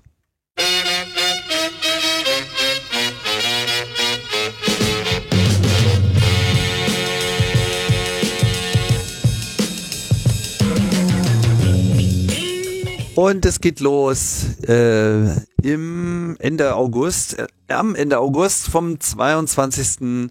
August bis 23. August an dem Wochenende in der Hochschule Bonn-Rhein-Sieg gibt es wieder eine weitere Iteration der Frostcorn, der Konferenz, die sich ganz speziell der Open Source Community äh, widmet, wo in zahlreichen Vorträgen Vorträge laufen über ja, alle möglichen Technologien und Projekte. Und weiter geht es dann vom 27. bis 30.8. in Gifhorn. Dort findet das Hacken Open Air oder das Hacken Open Air statt. Das ist feinstes Hackercamping, ausgerichtet vom Hackerspace Stratum 0. Ähm, es geht um gemeinsames Basteln, Diskutieren und Grillen. Es wird auf ein organisiertes oder von zentral von den Ausrichtenden organisiertes Vortragsprogramm verzichtet. Stattdessen gibt es Freiraum für selbstorganisierte Vorträge und Workshops. Ähm, wie gesagt, in Gifhorn in dem Pfadfinderhain Welfenhof, 25 Kilometer nördlich von Braunschweig. Tickets gibt es jetzt, glaube ich, auch schon bald zu kaufen. Ich gucke mal hier gerade bei Presale. Also im Moment ausverkauft, Warteliste. Ja, Warum weisen wir dann überhaupt also lest hin? euch das nochmal durch. Bestimmt gibt's da nochmal, bestimmt gibt's da nochmal Tickets. So, So, dann war's das, oder? das war's aus der, aus der traurigen Welt des, der Netzpolitik. Hm, In der nächsten Sendung setzen wir uns dann mit ein paar anderen Themen auseinander. Da wird es wahrscheinlich wieder um Patientendaten geben, gehen. Das ist ein Thema, was ich heute ein bisschen außen vor gelassen habe. Alright. Dann äh, wünschen wir euch noch eine schöne Woche und sagen Tschüss. Ciao, ciao. Coronavirus. Wo ist der Coronavirus-App? Coronavirus im Kampf gegen das Coronavirus. Coronavirus. Wer hat das verabsäumt? Wo ist bitte die aktive Kommunikationskampagne der Bundesregierung? Wo sind die durchgeschalteten Spots im TV, in den sozialen Medien, auf verschiedenen Homepages, im Radio? Wo sind die Informationsfolder? Wo sind die Flugblätter und die Inserate, die zu einer solchen Kampagne dazugehören? Wo ist der Coronavirus-App? Wir leben im Jahr 2020. Für alles gibt's eine App. Wo ist das alles und warum gibt es das nicht in dieser Form? Coronavirus im Kampf gegen das Coronavirus. Coronavirus. Wo ist der Coronavirus-App? Coronavirus im Kampf gegen das Coronavirus. Coronavirus. Wer hat das verabsäumt? Wer ist dafür verantwortlich, dass man so etwas verschlafen hat und zum Beispiel eine Domain wie www.coronavirus.at für sich zu reservieren? Das wäre ja für mich eine Kommunikationsplattform der österreichischen Bundesregierung. Wo ist das alles? Das werden Sie alles verzweifelt suchen. Es gibt es schlicht und ergreifend nicht. Nennen Sie das eine gute Vorbereitung? Ich frage die beiden Minister, wer hat das verabsäumt? Sie haben das alles verschlafen zum Schutz vor dem Coronavirus. Coronavirus im Kampf gegen das Coronavirus. Coronavirus. Wo ist der Coronavirus-App? Coronavirus im Kampf gegen das Coronavirus. Coronavirus. Wer hat das verabsäumt? Weil das ist ja der Begriff, der überall gegoogelt wird und wo jeder landet, der mühsam versucht, in einer Art Schnitzeljagd sich Informationen aus dem Netz zusammenzuholen, wo man ja gar nicht weiß, von welcher Qualität und wie aktuell diese Informationen sind. Breaking News am laufenden Band, Live-Ticker von irgendwelchen Verdachtsfällen von diesem Fieber. Wo ist der Coronavirus-App? Sie haben das alles verschlafen.